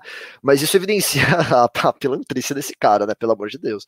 Alguém pode até virar e falar assim: ah, mas tem o sigilo, advogado cliente, né? Ele pode, pode fazer qualquer coisa. Não é bem assim, né? Um advogado não pode ajudar um cliente a cometer crimes, né? Inclusive, eu tô com uma camiseta aqui do Los Polos Hermanos aqui, ó né? Uma grande coincidência aí. Eu lembrei do, do Sol, da série do Breaking Bad, quem assistiu aí. Sol, o, o Sol Goodman, ele ajudava, né? Porra, ele era muito bom, velho. Mara... É, foi, muito bom. Cara, caiu como uma luva, né, cara? É, ele ajudava, ele era sócio do, dos clientes dele, ajudava a cometer crimes, ajudava com lavagem de dinheiro, ajudava a, a, a fazer as falcatruas tal. Tanto é que no final. É... Ah, não, eu ia entregar o final quase, desculpa, esqueci, tem gente que não assistiu. Mas enfim, tá? É, é não é, não é liberou geral assim, certo? Vamos lá, vou continuar lendo aqui. Ou vocês querem falar alguma coisa sobre o que o, o advogado lá tava, o ACF estava falando? Russo? Não? Renan, você quer falar alguma coisa? aí. Eu vou pro Vacef. O Vacef é importantíssimo nisso, né? Porque essa fala dele é uma fala relativa às declarações do Paulo Marinho sobre a época, a, a interferência na Polícia Federal, porque a interferência da Polícia Federal na é, nas investigações da Operação Funa da Onça, que pegaram a rachadinha do Queiroz à época, elas precipitaram a demissão do Queiroz à época. E o que o Vacef tá falando aí é basicamente o seguinte, ó, o Queiroz, na verdade, foi demitido porque o Flávio estava mudando de gabinete, né? Então era um processo natural. Aqui, meu irmão, tá? Acabou de sair uma outra matéria, tá? Eu vou mandar aqui também pro, pro, pra gente colocar no ar. Não é essa, tá, Júnior? É outra matéria. Não é essa, Júnior. Mandei outra onde a, fi, a, a ex-esposa do Queiroz confirma que o Queiroz continua administrando o gabinete do Flávio à distância. Agora, tá? Então, é o que o Vacef tá falando é conversa mole. Aqui, ó. Minha mensagem, mulher de Queiroz compara ele a preso dando ordens aqui fora, resolvendo tudo. Então é o seguinte, esse discurso que esse advogado desse cara falou ali tá sendo refutado ao vivaço. Ao vivaço pela própria esposa do Queiroz, dizendo que o Queiroz dá, dá ele toca as coisas lá. Ele dá, e é óbvio que aquele gabinete foi montado pelo Queiroz, todo o esquema foi montado pelo Queiroz, porque o Queiroz é o cara que era de confiança do Bolsonaro desde a época do Exército, é um cara que tem contato na polícia e é o cara que fazia. E como ele tinha confiança, ele podia operar dinheiro para a família Bolsonaro e ele tinha contato com as milícias, ele operava esse outro lado. O que nós precisamos descobrir, além da rachadinha, que é óbvio que acontecia, que é óbvio que sustentou todo essa, esse acúmulo patrimonial dessa família de vagabundo, o que nós temos também é qual é o lado criminoso do jogo? Qual é o lado que criminoso, desculpa, isso também é curioso. Qual é o lado que envolve, vamos dizer, crime organizado, milícia? Aí, aí é, aí é do game. O que aconteceu? Estão me colocando aí? No Twitter. Não, tô colocando aqui a sua resposta ao Flávio, ao Flávio Bolsonaro, que eu achei muito maravilhosa, para o pessoal lembrar a declaração dele. É, a gente vendo tudo isso, né, cara? Tudo isso que você tá dizendo, tudo isso que você tava falando, a, a esposa é, contando que é, é, é ele, ele continuava com os crimes, continuava chefiando o esquema de gabinete dentro né, de dentro do, do, gabinete do Flávio Bolsonaro, e ele dizendo, né, encaro com tranquilidade os acontecimentos de hoje e tal. Quer dizer, uma puta de uma bobagem, né? E eu achei muito legal a, a, a, resposta que você deu, por isso que eu coloquei. Confio em você, Flávio, você é um herói perseguido. Não deixaremos essa justiça golpista pegar você. É isso, cara. É, é, é assim, e vai, mas assim, o que mais me impressiona é que vai ter gente tweetando coisas assim, tipo, não ironicamente, né? Mas enfim, Olha, é, é mas interrompi a, sua fala com o tweet, mas achei legal um colocar. ponto que eu vou jogar para vocês que é bem interessante, que é o seguinte.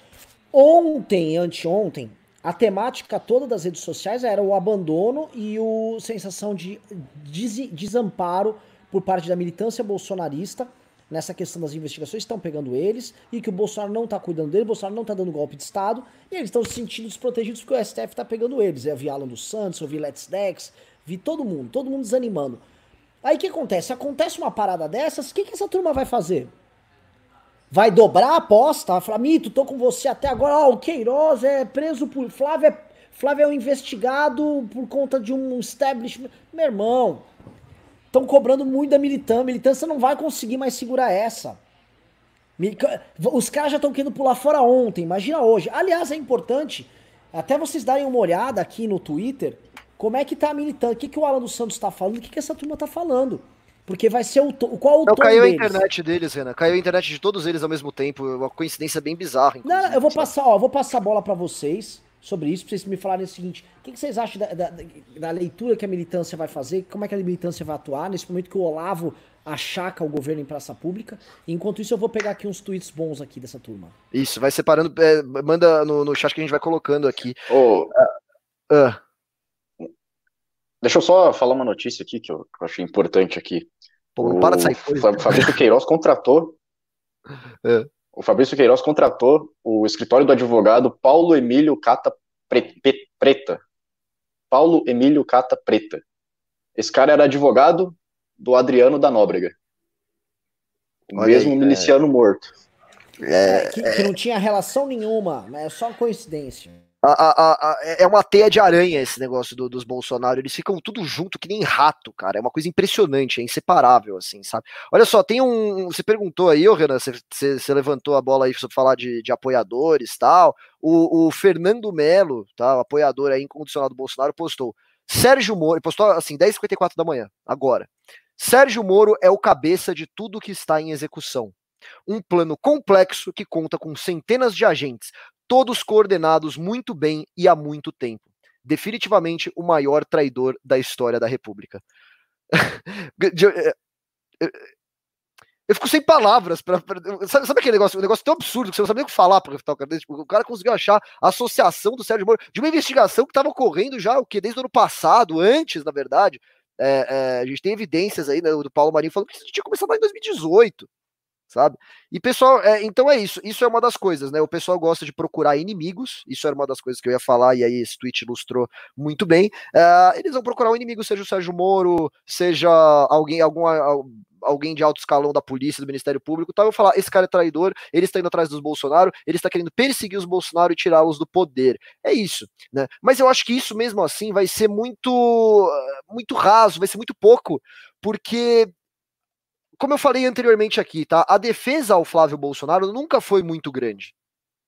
Nunca teve muita, muita gente falando assim, é, ah, pô, o cara é um herói e tal, não, era meio tipo assim, ah, é, tem o Flávio, deixa ele lá, mas ó, o Bolsonaro, o Bolsonaro é legal, tá fazendo um bom trabalho tal. Então, assim, eu acho que não vai ter uma grande movimentação aí para defender Flávio Bolsonaro. O que vão dizer, né, é, é essa história. Está, é uma perseguição para chegar ao presidente. Aí sim. Aí eu acho que é, é nessa linha que eles vão tocar.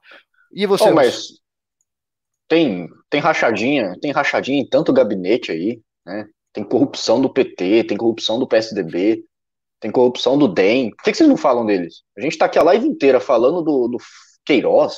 Queiroz é esse casinho pequenininho aí que não tem nada. A gente vai ficar falando disso. Vamos falar do, do que importa de verdade, que é o PT, que é o esquema, né, a quadrilha do PT que roubou milhões dos cofres, cofres públicos aí.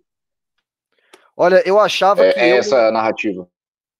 Eu, eu, eu, tem, tem gente que não consegue esquecer a ex, né? Que o cara pensa na namorada o tempo todo tal, não esquece a ex, né? Agora, bolsonarista é o cara que realmente não é consegue o... esquecer a ex de jeito nenhum. Porque fica, e o PT, e o PT, e o PT. O cara, é o narcisismo. Já foi, né? a gente tá Olha, falando, é o narcisismo né? das pequenas diferenças. Falando em Constantino, PT, é... nosso amigo! Vamos ver! Com... Escuta esses, esses extremistas de centro, esses extremistas de centro. Constantino, que depois de um jantar, ele mudou de opinião. Um homem que a opinião dele é muito volúvel. Lê, vamos ler aqui, aproxima mais que não tá dando pra ler, ô Júnior. É que tava muito boa aquela lasanha que os, que, que os bolsonaristas deram para ele, ele teve que mudar de opinião, Ó, E aí, turma do MBL, pessoal, vamos cobrar isso aqui também? Eu mesmo. Puta, não tá dando leitura, Júnior. Você tem que dar mais um. Aqui, ó. É. Na verdade, quem tá do YouTube provavelmente consegue ler, que aqui a nossa tela tá um pouco menor, tá. né? Aí, agora foi. Vamos cobrar isso aqui, ou. Isso aqui também, ou vamos mesmo escancarar que a felicidade nada tem a ver com o combate à impunidade e sim ao governo. Mas é, é, o Constantino é muito burro, cara. É impressionante como a, a capacidade de raciocínio dele é limitada gordinho limitado. Óbvio que eu comemoro o fim do governo. Caso você não saiba, Constantino, é público e notório que nós defendemos o fim do governo. Nós pedimos impeachment. E óbvio que eu quero a desgraça do governo Bolsonaro, porque eu considero que o sucesso do governo Bolsonaro é o Bolsonaro terminar dando um golpe de Estado e aparelhando as instituições. Então eu torço para que o governo dê errado, porque o que o governo quer é uma merda. Entendeu? Então, eu fico feliz que este governo vai cair mesmo, porque eu acho que o Bolsonaro dar errado é o Brasil dar certo, tá? Assim como eu ficava feliz quando eu via o PT perdendo força, sacou? Eu acho os dois governos uma merda e eu não passo pano para nenhum dos dois tá? Quando o PT tenta, aparelhava as instituições, aparelhava o STF, você denunciava. Quando o Bolsonaro aparelha, você passa pano.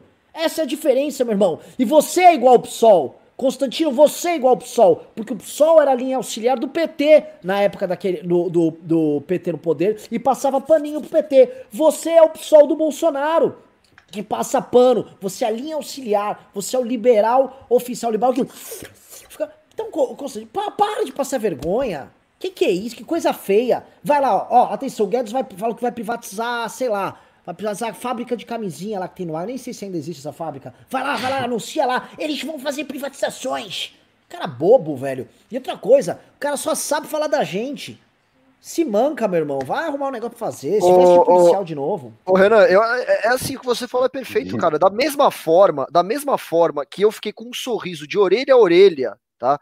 Quando eu vi aquele áudio lá do Bessias, da Dilma, né, que tava entregando lá o Ministério da Casa Civil para salvar o Lula, eu fiquei com o áudio orelha, porque aquilo lá era o início do fim, era a, a, a, a derrocada final do PT, a grande desgraça petista, eu fiquei de sorriso, de orelha. Estou sorrindo agora sim, porque tô vendo bandido né, criminoso, que é o caso do Flávio Bolsonaro, e também o caso do presidente da República, Jair Bolsonaro, começar a responder pelo que eles fizeram com o país, entendeu? Estou feliz porque justiça está sendo feita, o governo vai cair, e isso é motivo de comemoração. Ninguém, não, você não está descobrindo a roda falando isso. É que nem quando pegaram o seu vídeo lá do, do ah, olha, a gente fez uma. A gente vai fazer uma ação aqui, né, pra, pra, porque a gente quer a derrubada do presidente e tal. Aí o Alan dos Santos, ah, o GSI está muito bravo com esse vídeo, hein? Uh, não sei o quê.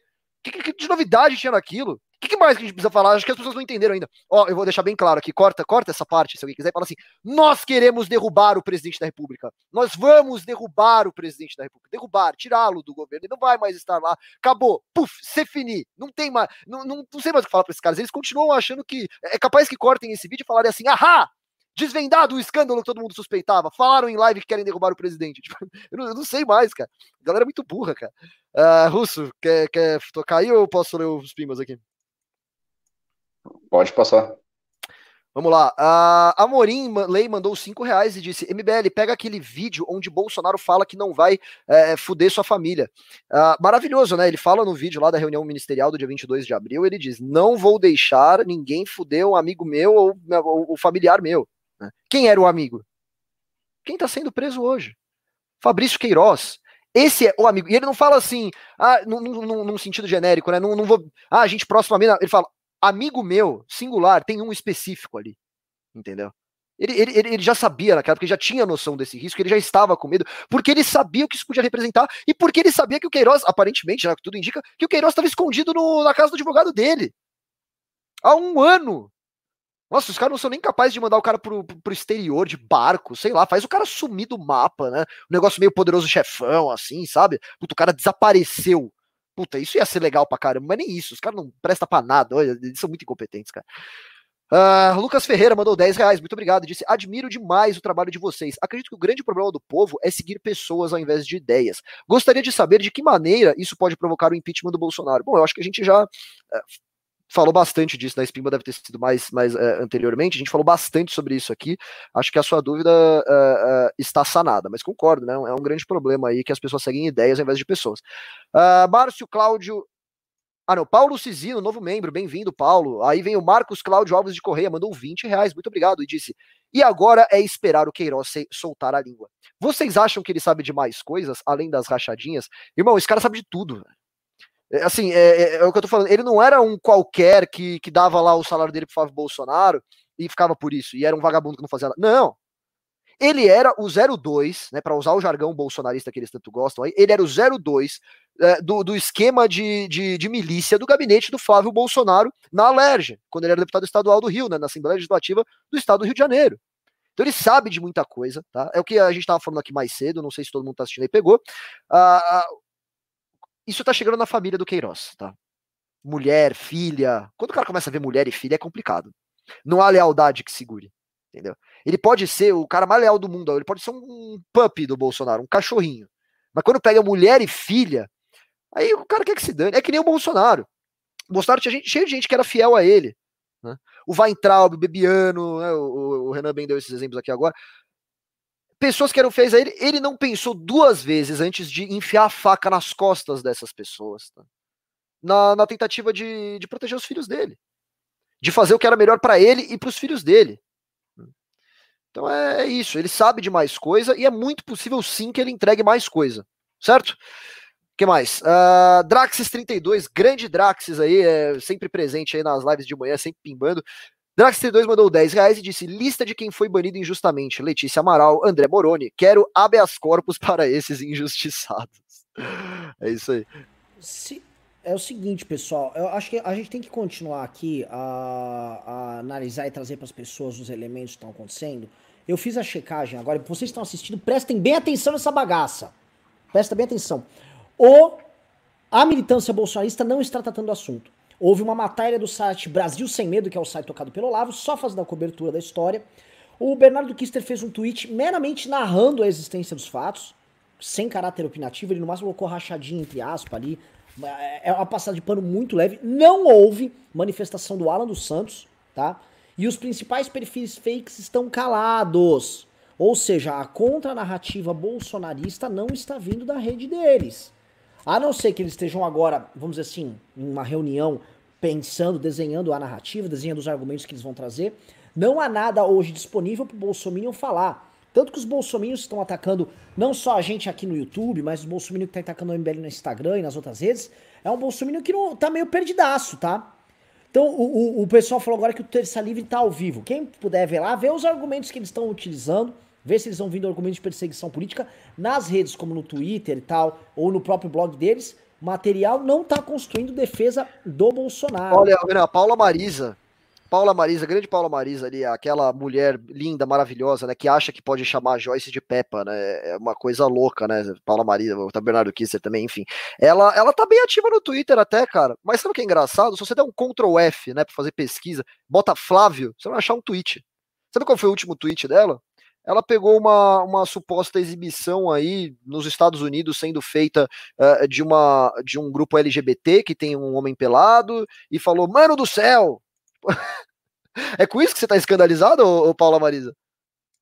Complicado, né? Complicado. É, outro ponto, outro ponto, é, outro ponto aqui é o seguinte: é, o, o terceiro só tá falando do STF. E eu vi, veio o gado falar aqui agora no nosso chat o seguinte: ah, veja só, eles também não podem defender o presidente porque eles já estão perseguidos pela STF, né? Ah, entendi, né?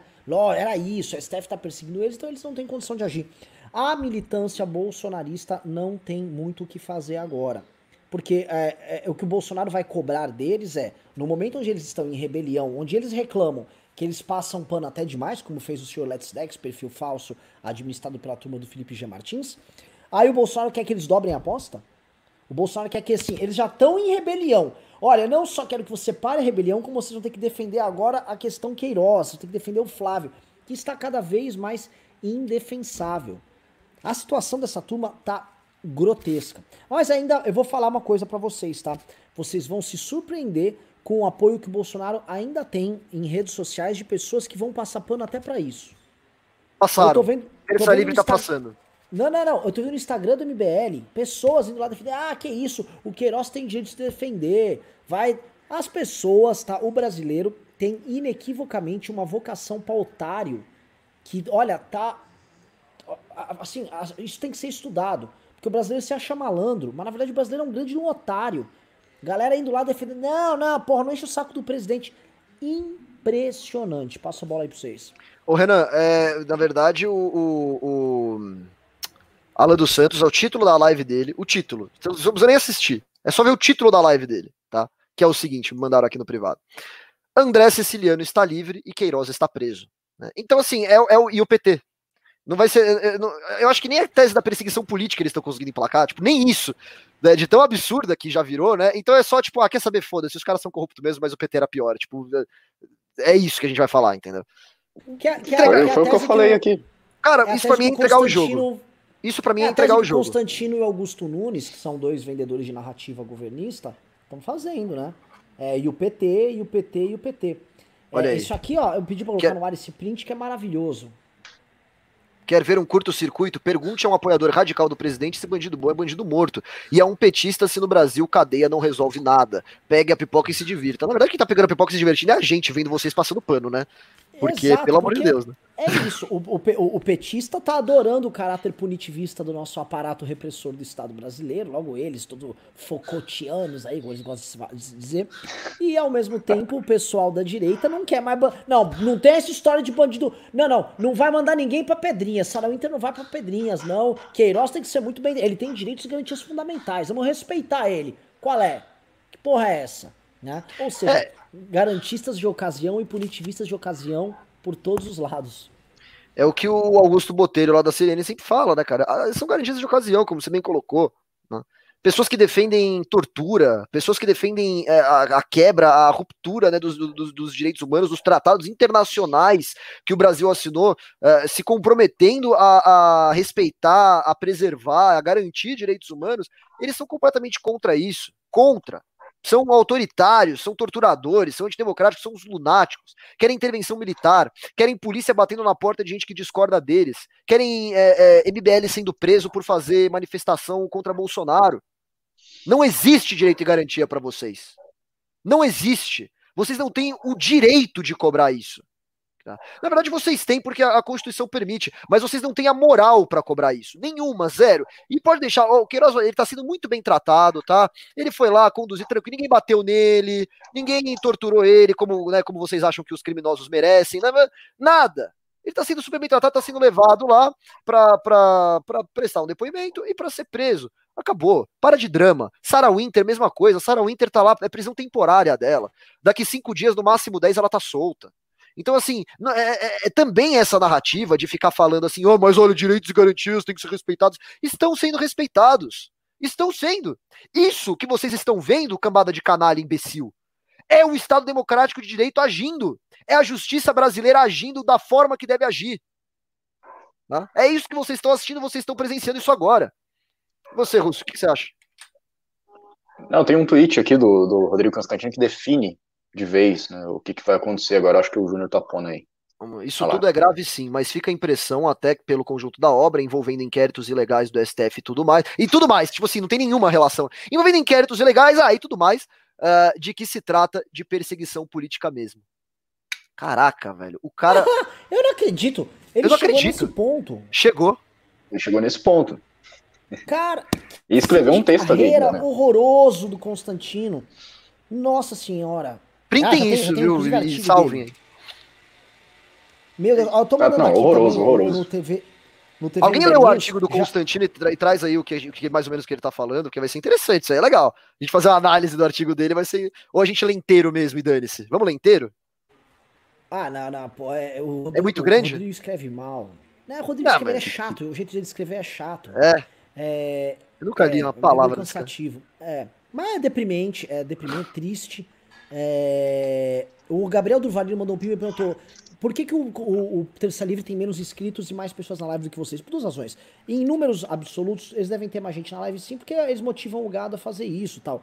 E dois, eles compram views. Tá? Eu, eu, eu posso fazer um teste com vocês, tranquilo.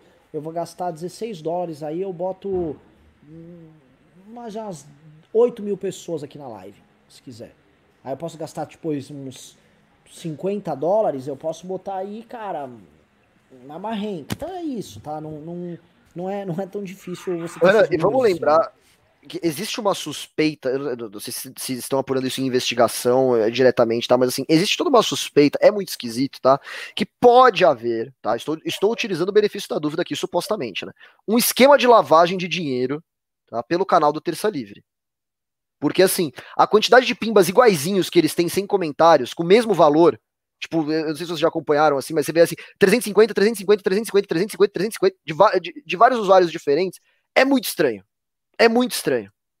Entendeu? Então, assim, é, não dá para você comparar um, um, um, esquema que é supostamente pode estar sendo utilizado aí para esquema de lavagem de dinheiro, onde se compra robôs, e comprovadamente, né?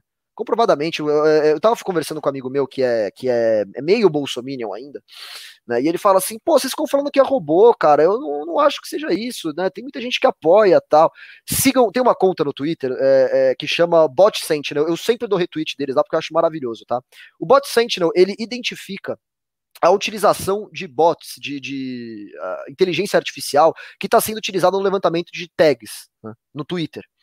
E assim, em todas, literalmente todas as, tag, eh, as tags bolsonaristas, o bot Sentinel vai lá e acusa, tá? E, e não vem falar, nem dá pra falar que é, ah, não, mas eles devem ser de esquerdistas, não sei não são nem brasileiros, é, é uma conta dos Estados Unidos, é um negócio automático que posta lá. Então, assim, é, isso é fato?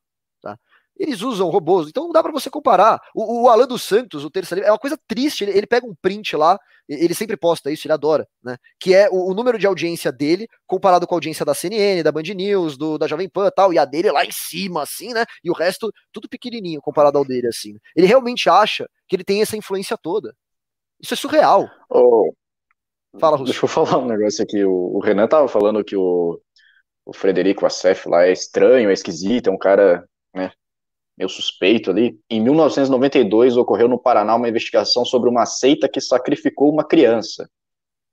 E Frederico Assef estava envolvido, que veio se tornar advogado de Bolsonaro. É. Olha, eu sei que então, bolsonarista é louco, mas isso aqui eu nunca vi, cara. Isso aqui é outro nível, velho. Ah, mais ou menos, né? Eles só operam em seita, tem a seita do Olavo, por que, que não pode ter do Vacef também? Né? Cada um, cada um, com, sua, cada um com, sua, com as suas piras. É, outra coisa que é importante a gente é entender aqui dessa questão do Queiroz, que é o seguinte, é, politicamente falando, a, o caminho para o impeachment começa a se construir com mais força. O que, que vai acontecer nos próximos dias? O Centrão vai apresentar a fatura, falar, Bolsonaro, vai ficar mais difícil eu continuar apoiando você, você vai ter que me dar alguns cargos a mais, tá? Veja, eu não vou conseguir votos lá na minha região, não vou conseguir o apoio político que eu preciso na minha região, Pô, agora ficou difícil. Você sabe, a Globo vai ficar falando de você. William Bonner foi na TV de cueca, estourando champanhe e zoando você. Imagina hoje o Jornal Nacional. E o Centrão vai cobrar conta, vai dificultando, o Bolsonaro tem que ceder mais pro Centrão, vai perdendo mais força. É um processo de derretimento terrível. E vai continuar andando. Gente, os próximos dias nós veremos uma aceleração disso. Tá? A gente vem comentando, e vocês sabem disso antes no MBL News, antes do que qualquer outro veículo, que o caminho para a cassação da chapa para acontecer, ele termina onde terminaria ele? Termina numa eleição suplementar em novembro ou dezembro. Para ter uma eleição suplementar em dezembro, ela tem que ser convocada de acordo com a lei em setembro. Para ser convocada em setembro, Bolsonaro tem que cair entre agosto e setembro no TSE. Para cair entre agosto e setembro no TSE, você precisa ter o processo acelerando agora no final de junho e em agosto ele já está com provas chegando. Então, este material tem que vazar todo nesse período para construir um colchão não só de provas, mas de de consenso na opinião pública de que há uma quantidade tão grande de crimes que foram cometidos também no período eleitoral, e há crimes que envolvem na delação do Paulo Marinho ou Queiroz nisso, que isso substancia a queda do Bolsonaro. Para que a, a, cassação, que é uma tese polêmica, não é uma tese tão clara e republicana quanto como impeachment, ela possa andar. Então, o que eu espero, tá? Aqui eu tô falando com expectativas, porque eu sei que tem é, gente vamos dizer assim, operando a cassação do Bolsonaro, o que eu espero é que muitas notícias cheguem a público muito rápido. A gente tem um volume grande de fatos chegando, chegando para o grande público, o grande público vai começar a tomar sustos. Tum, tum, e essas coisas vão se retroalimentando. Né? A gente vai ter ali a turma do, dos, dos influenciadores, que eventualmente alguém vai delatar, vai vazar material dos caras. O bicho vai pegar, tá? E conforme o bicho vai pegando e conforme essas coisas vão andando, elas alimentam umas às outras e a crise, o clima de crise aumenta. A situação, repito, do Bolsonaro é terrível, é terrível. Eu não queria ser ele hoje, na verdade nunca queria ser ele, você ficar burro se você vira ele, mas é, é, as pessoas, os seguidores do Bolsonaro têm que entender o seguinte: quem for permanecer com o Bolsonaro hoje vai estar tá fazendo uma aposta muito arriscada. É muito arriscado. Você tem ideia que você está comprando uma briga onde todas as entranhas mais sujas da família dos aliados vão aparecer e você vai ter que defender. Eu não me refiro aqui a passadores de pano deprimentes como Rodrigo Constantino, mas, porra, eu tô falando do, da pessoa em casa, do sujeito que, enfim, é, brigou com metade da família para apoiar o Bolsonaro, e esse sujeito vai ter que voltar lá e prestar conta do Bolsonaro. E ele pode virar e falar, ó, oh, desculpa, eu errei, esse cara não presta, digno, ou ele vai ter que dobrar a aposta. Não, não, não. Isso é perseguição política com mito, tá? A rachadinha dele é diferente. É, é, ele rachava o dinheiro do gabinete de uma forma diferente do PT. Era uma reforma patriótica. Quando ele botava no caixa eletrônico, era um caixa eletrônico verde e amarelo, não era vermelho igual dos petistas. Ele vai ter que justificar o injustificável. Uma baita de uma situação horrorosa, pessoal. Assim, a gente tá falando aqui, a gente torce pro governo Bolsonaro acabar logo, porque é um governo golpista, ainda tem esse elemento, o elemento que ele quer dar um golpe de Estado, ele quer parar instituições, mas pelo amor de Deus, cara, Fizemos tudo o que a gente fez. Denunciamos o PT, lutamos contra o petismo, lutamos, fizemos um bom combate à corrupção, defendemos um novo tipo de política para colocar no poder um cara que fazia tudo ao contrário, né? Então, ou seja, tinha gente como Kim, pô, vou ganhar a eleição, vou cortar gasto assim, assim, assado, vou ser austero, vou ser atuante. E o Brasil falou, ah, não, mas é bom o Bolsonaro, que, mano, fazia rachadinha, tinha o gabinete lotado de vagabundo, não entregava nada. As pessoas Erraram, né? Confiaram num cara que não tinha histórico algum de que ele seria algo diferente. Mas botou ele lá. Será que a gente vai ter que ficar carregando esse peso?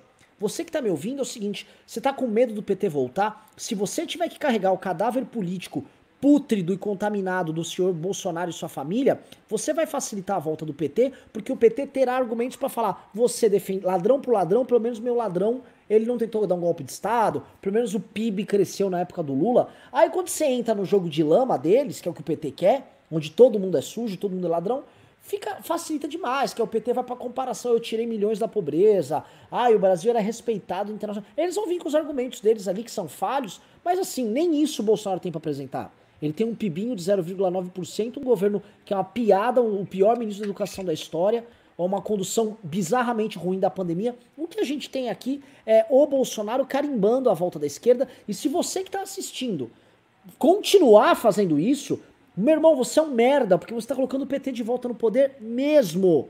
Mesmo. Não há mais. Hoje, no, você soltar um petista, o Merreiro, já vou devolver a bola.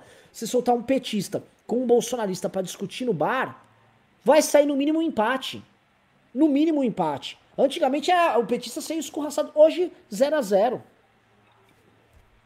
Ô, Renan, é, eu tava, eu tava me, me, me coçando aqui para falar porque o Eduardo Bolsonaro postou um tweet faz uma hora, não sei se vocês chegaram a ver, muito legal, porque na verdade ele retweetou uma, uma conta que é arroba o próprio Pontes, não sei quem é essa pessoa, e disse assim, o detalhe mais importante sobre a prisão do Queiroz que você precisa saber é, só o Queiroz está sendo preso, os que já se encontraram marcado como preso o foram por outras razões. E aí você tem aqui, é, ele, ele essa pessoa postou uma, uma lista, eu vou, eu, vou, eu vou dar um share screen aqui, peraí. Deixa eu mostrar para vocês, porque é, é bem bizarro. E aí ele mostrou essa lista aqui, ó. Será que dá para ler? Né? Essa lista aqui que tem movimentação suspeita de funcionários da Assembleia do Rio de Janeiro em 2016, em milhões. E aí tem lá todas as, as, as movimentações suspeitas de vários, né? E, e, ele dizendo, pô, mas a maioria não foi preso, né? Você vê tem até o, o André Siciliano, né? Para quem não, não, tinha entendido aí, não sabe, não, não sabe por que, que o Terça Livre colocou uh, o nome dele. A movimentação suspeita tá aqui, ó, 49,3 uh, uh, milhões, né? Mas o que me chamou a atenção, que eu achei muito legal, é que assim, o Flávio Bolsonaro tá aqui também, tá? Ele está aqui também.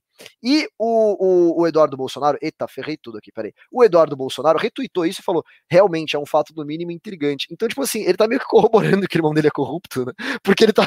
Porque se ele tá usando essa lista como prova, logo o irmão dele é corrupto. Ele está dizendo, não, não, olha, gente, o meu irmão é corrupto, tá? Ele só é menos corrupto que outras pessoas, então tudo bem. Tipo, ele tá realmente falando isso. Porque se você tá usando essa lista como prova de alguma coisa e o seu irmão tá nessa lista, né? Acho que não tem muito mais a comentar. E aí ele fez outro tweet, ele falou assim, ele fez uma correção uh, uh, que, na, na, verdade foi o Alan dos Santos, ele se manifestou também, que era o seguinte, era um print do G1 e o G1 estava fazendo uma correção, que era assim, correção, o G1 errou ao informar na publicação dessa reportagem que a casa constava em declaração de bens que Jair Bolsonaro informou ao TSE nas eleições de 2018. O alvo do mandado foi na casa em frente, a informação foi corrigida. E aí o Alan Terça Livre, o Alan dos Santos, postou assim: o G1 só erra, nunca é fake news. Aí o Eduardo Bolsonaro retweeta e fala assim: não houve na casa de Jair Bolsonaro alvo de mandado de busca. Via Alan Terça. Então ele pega, tipo, aquele micro ponto, aquele micro detalhe que realmente o G1 postou errado. É, é, errou porque era uma casa na frente. Então, natural que, que houvesse essa, essa confusão. Acontece. E diz: não, não, não, não, não. Olha só, isso aqui está errado. Sabe, pega aquele pontinho pequenininho para usar de espantalho. Então, assim, você perguntou pra gente aí como é que vai ser a, a, a, reação dos bolsonaristas, é essa. A gente não vai esperar nada de diferente do que eles já fizeram tanto tempo. Eles não conseguem se explicar. Não conseguem, tá? Vamos ver o Carmelo Neto? Deixa eu entrar no Twitter do Carmelinho Neto. Querido Carmelo Neto, que tanto, tanto fala besteiras aqui. Ah, caiu a internet dele de novo, olha. Puta, Puta merda, é pena. é foda. Não... Sempre dá essas coisas lá em Fortaleza, é impressionante, cara. Pois é, cara, caiu a internet do Carmelinho, que pena, cara. Bom, é isso. Então, então eu, eu tava eu tô lendo aqui as, as, os bolsonaristas falando, mas tem pouco ainda, né? Porque, na verdade, eles devem estar em grupo de WhatsApp, tudo desesperado. Falando, como é que a gente vai fazer isso? Como é que a gente vai, vai, vai sambar nessa, nessa questão? O que, que a gente vai resolver aqui? Não dá. O que, que colocaram na tela? Ah, não, isso aqui sou eu. Eu tô botando. Esqueci que minha tela tava dividida. Olha o perigo, né? Uh, enfim, posso, posso seguindo lendo os pimbas aqui, beleza? É, só queria acrescentar Fala, aqui que tem esse fator aí do Bolsonaro provavelmente apostar no, no, renda mínima, apostar ali com o Paulo Guedes. Eu não acho que isso seja possível depois dele ter vendido o governo para o Centrão, tá? Eu acho que, né, primeiro já não está tendo dinheiro para pagar os 600 de agora. Então, manter o, o, a renda mínima vai precisar de fazer reforma, vai precisar de mudar muita coisa, e eles não vão conseguir fazer isso com o Centrão. O Centrão não vai deixar passar. E outra coisa, é o, o caso do Paulo Marinho. A denúncia dele vai se encaixando. É uma coisa que eu sempre falo: tem um quebra-cabeça, tá todas as peças se encaixando, vai se encaixar com isso, e é justamente o, a denúncia que possibilita a cassação da chapa Jair Bolsonaro e Mourão. O Renan tem coisa para falar aí. Deixa eu falar, Fala tem né? coisa para falar. Eu vou botar o Rubinho aqui no ar, aqui, tá? É... O Rubinho tem uma notícia interessantíssima que acho que é uma das coisas mais importantes eu acho que a notícia mais importante aqui para trazer, tá? O Rubinho vai entrar aqui na nossa live em coisa de dois, três segundos. Enquanto isso, por favor, coloca aqui a, a matéria que o antagonista fez da gente, que o MBL lembrou de algo muito importante aqui, né? A lembrança do MBL. Rafael Riso, nossa equipe aí de, de rede social, lembrou um tweet velho do Carluxo. Vamos ler o tweet do Carluxo. Que bonito, Aproxima mais, hein? Júnior, que não tá dando pra ler. Júnior. Aproxima bem mais. É isso. Isso, boa. O MBL recuperou um tweet de 2015 escrito por Carlos Bolsonaro. Abre aspas, o tweet dizia: Todo mundo próximo do Lula é envolvido em corrupção, menos ele. Incrível como esse homem consegue ser puro no meio de tanto familiar ruim. É, Carluxo.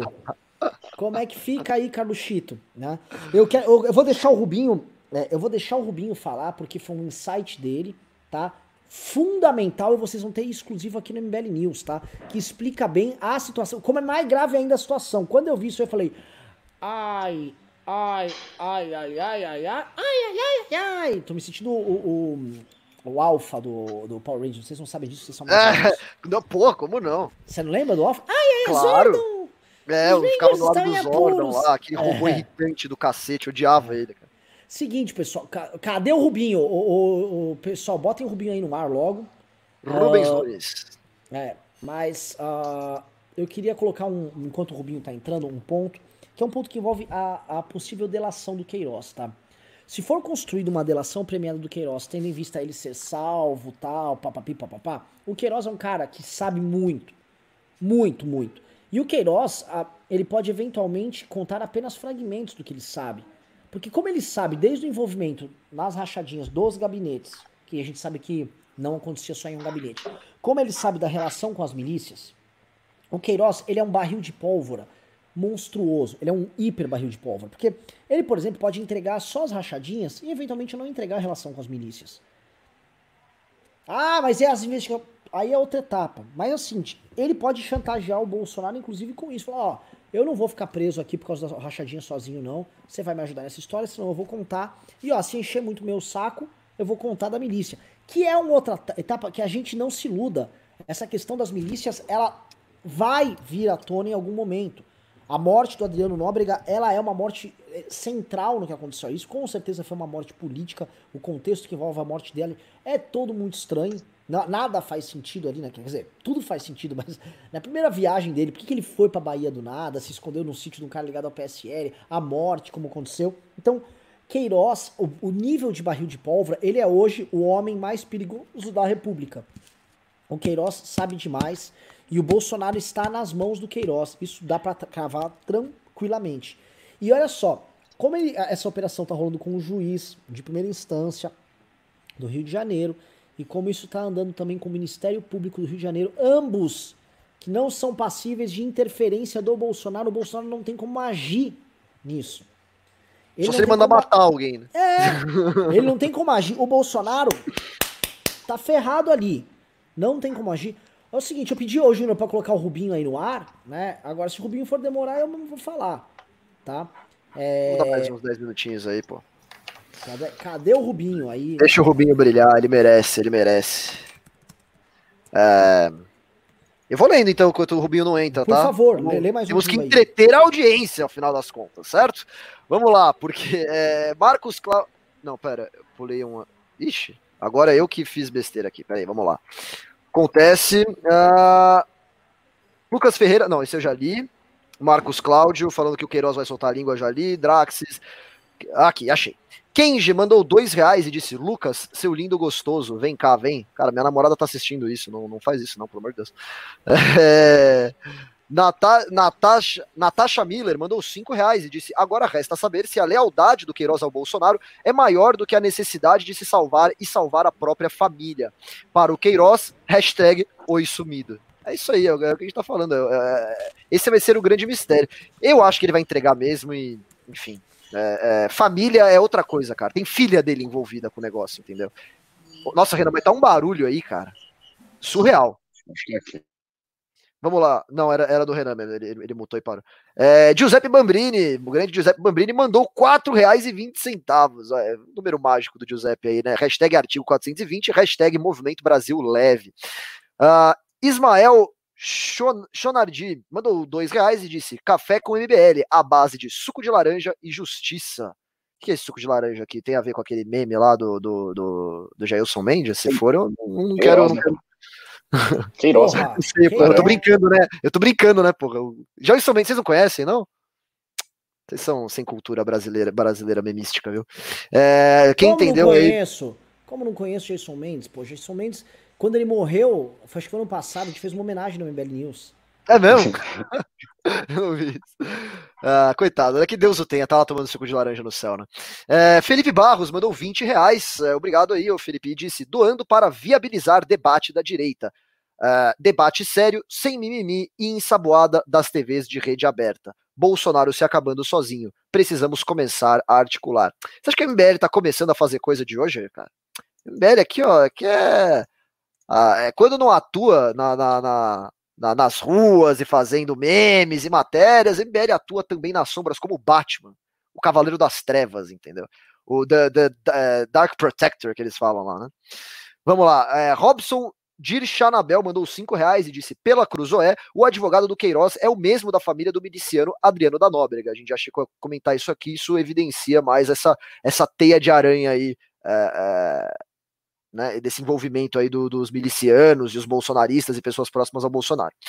Tiago da Rocha mandou 7,90, mas não falou nada. Então, muito obrigado aí, Tiago, pela, pela sua contribuição. Caio Rossini mandou 18,90 e disse: Renan, Forças Armadas está com a sua marca, entre parênteses, associada ao governo. Será feito algum esqueminha para governo e eles não se queimarem. Não entendi essa última frase. Será feito algum esqueminha ah, para o governo e eles não se queimarem. Eu acho que ele está querendo dizer que que as Forças Armadas já estão vinculadas demais com o governo, provavelmente porque deve ter aquele monte de militar que está no governo. Não, não, sei. Eu acho que. Pessoal, assim, isso tem que ficar claro sobre Forças Armadas, tá? As Forças Armadas, elas dividem o, o, o papel de Estado e o papel de governo. Eles sabem que eles têm muitos membros da ativa no governo, sabem que é um, um militar aposentado no governo. Rubinho Nunes! Estávamos esperando aqui. Rubinho vem com bomba. Com informação. Caralho, Rubinho, que porra é essa? Literalmente, tá com uma bomba no bolso aí, né? Porque tá um negócio, cara. Que isso? Resolve aí, Rubinho, que tá acontecendo alguma coisa. Seu enquanto... Né? Tem um problema no seu áudio, Rubinho. Tá, tipo, Arruma assim, aí. Coisa horrorosa. Desliga a TV atrás, aí vê o que você tá fazendo. Rubinho. Cara, não, não dá. Arruma seu áudio aí no privado. Tá. Eita, nós, e, ô, vida de. É o seguinte. o, o, porra, Rubinho, caralho, mano. Ele finalmente quer ajudar o brother aí. É, é. Olha lá, o sítio não é meu, é de um é amigo. de um amigo, é lógico, sempre é de um amigo. Sítio de Atibaia também, né? Vamos lembrar, sempre sítios em Atibaia. Tem que fechar Atibaia, pelo visto. Desculpa. Olha, o, o, o tá saindo na imprensa que os ministros, do, diversos ministros. Ah, eu tava falando dos militares, né? Os militares, eles sabem que eles estão com um problemaço na mão. Há três caminhos. Um caminho é a cassação da chapa, que os militares são contra, todos os militares são contra, tá? Dois, o segundo caminho seria o impeachment, que eles gostam, só que não sabem fazer. E o terceiro caminho é o Bolsonaro entregar toda a turma ideológica para fora e fazer um governo com centrão e empurrar com a barriga até 2022, aí saem todos do poder. Essas são as três hipóteses. Óbvio que eles preferem o impeachment. O problema é que eles não sabem como se articular. Eu acho que os militares precisam começar a conversar com a sociedade civil para construir impeachment. É fato, precisa ser construído impeachment. Se eles conseguem fazer o Bolsonaro renunciar, é uma outra história. Eu não acho que ele vai renunciar. Mas o impeachment precisa ser construído. E os militares têm que ter isso no horizonte. Entendeu? O Rubinho tá arrumando lá a internet dele que ele vai trazer uma informação muito importante. Mas Ô, eu Renan, volto a colocar. Ah, diga. Eu, eu, eu não cravo que ele não vai renunciar, não, viu? E, inclusive aqueles militares, os próprios militares que tanto ficam sugerindo coisa tal. Eu não me surpreenderia, não tô dizendo que é extremamente provável, mas eu não me surpreenderia que eles estivessem olhando agora e falando, tipo assim. É, porque eles sabem que golpe de Estado não, não dá para dar. Eles sabem disso. Tipo, eles ameaçam o tempo todo, justamente porque eles sabem que não dá para dar golpe de Estado. Se desse para dar golpe de Estado, não ameaçava, dava golpe de Estado. Então, assim, é, é isso está fora de cogitação. Então, eles devem estar tá olhando agora e falando assim, tipo, né, Bolsonaro, talvez aí seja a hora de entregar os pontos, viu? Porque eles sugerem tantas coisas, né, pro, pro Bolsonaro, eles sempre sugerem aí a, atitudes do presidente e tal. Eu não me surpreenderia se agora Bolsonaro estivesse seriamente cogitando essa possibilidade junto com os militares, viu? É, ele só sai, o Bolsonaro é muito apegado ao poder, ele só sai se ele tiver o patrimônio dele garantido e a liberdade dele, dos filhos dele e da Michelle garantida. Só, são as únicas pessoas que o Bolsonaro se preocupa. É. O resto, meu irmão. Pode ser. É, e, e, enquanto ele puder lutar, enquanto ele puder exercer poder ali, ele vai. O Bolsonaro pensa o seguinte: ninguém vai. Ó, militar nenhum, pense na cabeça do Bolsonaro, militar algum vai permitir cassação da chapa. Nenhum militar. Lado 1. Um. Lado 2. O impeachment eu tô comprando centrão. Então o que, que eu temo? Desmoralização? Tá, me desmoraliza. Eu fico sendo desmoralizado enquanto eu fico no poder. É isso que ele pensa. Bolsonaro joga nessa. Porque se não dá pra caçar a chapa e ele segura a onda no impeachment, ele sobrevive. O problema é o desgaste da imagem pública dele que pode mexer nessa configuração que ele está construindo. Mas aí né? Aí ele faz parte do jogo, né? Ele vai lá e tenta comprar parte da população, ele vai lá e tenta comprar o Congresso. O Bolsonaro está fazendo o que o PT fez, a corrida contra o tempo que o PT fez ali a partir de 2005, quando o mensalão bateu. O PT correu contra o tempo, montou uma coligação para ganhar a eleição de 2006, ganhou porque enfrentou um Alckmin fraco pra caramba. E aí o PT conseguiu sobreviver e criou uma coalizão baseada na cooptação e na corrupção institucionalizada para ficar no poder. Rubinho chegou. Ligue seu áudio, Rubinho. Bom. Vamos ver se tá ok aqui, tá me ouvindo? Aê! Bem-vindo, Rubinho Nunes. Tudo bem? Bom dia para todo mundo. Grande dia, hein, gente? Grande não, dia. A gente não pode comemorar, Rubens. O Constantino falou que a gente vira pro sol quando comemora. ah, poxa. Tem que ficar quieto. Eu, se tivesse então. um champanhe aqui, mais champanhe, eu tava estourando aqui, cara. Realmente cogitei fazer isso, mas não tinha. Cara, o, o, negócio é o seguinte, ó. É, eu tô acompanhando desde cedo. Eu acordei com essa notícia, eu acordo cedo para trocar fralda e já começou o jornal, né? e me chamou muito a atenção aí a prisão do Queiroz, eu fiquei acompanhando o caso inteiro. Bom, é, saiu noticiado agora no antagonista que o Queiroz contratou o doutor Cata Preta para ser o advogado dele. Para ficar bem claro, o, o, o Fred, que, é, que, é, que era o advogado que tinha a casa, que era o escritório, não é o advogado do Queiroz. O Fred ele é advogado do Jair Bolsonaro e do Flávio Bolsonaro. Ponto. Tá? E eles estavam escamoteando o Queiroz no escritório dele. escritório de advocacia não serve para você escamotear. E vamos lá, né? Tinha uma placa de escritório, mas não tinha mais nada. Tinha cama, tinha fogão, era uma chácara, tinha caseiro. Então, assim, tudo indica que seria um escritório de advocacia de fachada. Não tem nada comprovado, mas tudo indica isso. Bom, uh, o Queiroz foi preso e de, de plano ele contratou o Cata Preta para ser o advogado dele, foca muito nesse nome, é muito importante vocês utilizarem nisso. A mulher do Queiroz e a filha dele estão foragidas. Ninguém sabe onde elas estão. E o, escritório do Cata Preta é um escritório muito renomado, muito conhecido, tem uma história muito grande na, na no direito penal, no direito penal empresarial, por fazer é, na sua atuação e principalmente pela atuação em delação premiada. Esse é o ponto. Das 18 delações premiadas que aconteceram na Lava Jato, a Beatriz Catapreta, que faz parte do escritório, atuou nada menos que em nove, metade. Ou seja, o Queiroz contratou um advogado expert em delação premiada para atuar na sua defesa. Queiroz vai cantar não teria outro sentido que contratar esse advogado. A empresa está divulgando que é o mesmo advogado do miliciano que morreu, tal, tem essas coincidências, porque o cara é um advogado criminalista. Mas até aí, o que chama atenção é o sujeito é especialista em delação premiada. A hora que o Queiroz abrir a boca, aí sim ele vai falar muita coisa, muita coisa tá por vir aí. O Queiroz sabe muito vai deixar a família dele é, se perder por conta do Jair Bolsonaro, que simplesmente jogou ele é, num buraco e largou lá. Rubinho, deixa eu fazer uma pergunta para você. É, é, como você. Tá sendo na imprensa essa história de que o Queiroz estava sendo mantido em cativeiro por parte dos Bolsonaro ali no escritório do Vacef, né? Ele tava, eles estavam prendendo ele lá. Eu acho essa história um pouco exagerada, né? Mas estão falando, e alguns jornalistas até conhecidos estão falando. É, Foi o Globo a fonte, viu? Ué, olhando do ponto de vista jurídico, faria sentido pro Bolsonaro manter o Queiroz em cativeiro ali? Renan, assim, sentido faria, ele estaria ocultando a principal testemunha, estaria encarcerando ela. Só que eu não vejo como ter sido um cativeiro.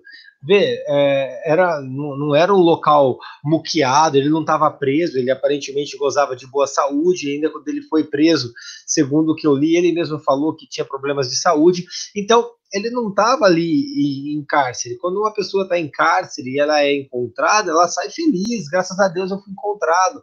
Não, ele estava escondido, ele foi, ele foi escondido, foi plantado lá. E aí, é um ponto que me chama muito a atenção porque o Vacef escondeu uma, uma, uma figura-chave, uma pessoa que é, que é testemunha dentro de um, de um escritório dele. Isso é um crime muito, gra muito grave, uma obstrução de justiça muito séria. É triste a gente ver um advogado se propor a esse ponto, porque assim. Uh, é, hoje a gente tem uma cultura que os advogados eles estão jogados na, na vala do lixo como, como criminosos que praticam os mesmos crimes que os clientes deles. É isso que a gente vê e é justamente por conta desse tipo de conduta. E aí eu não coloco, por exemplo, o doutor Catapreta nisso. O Catapreta ele é um advogado penalista, ele cumpre o papel de defesa do réu, todo mundo tem direito à defesa, do cara que bateu o carro ao pior bandido, ele tem que ser defendido para que a justiça aconteça. Só que não é papel do advogado esconder, escamotear a, a pessoa investigada dentro do escritório, dentro da casa. E aí, Renan, a gente vê uma malandragem muito safada nesse ponto. Porque assim, vocês sabem que o escritório do advogado é local inviolável, existe lei federal que determina isso. Ah, você não pode sair invadindo. Então, por gozar de inviolabilidade, tinha uma placa lá, VACEF, na porta do escritório de advocacia.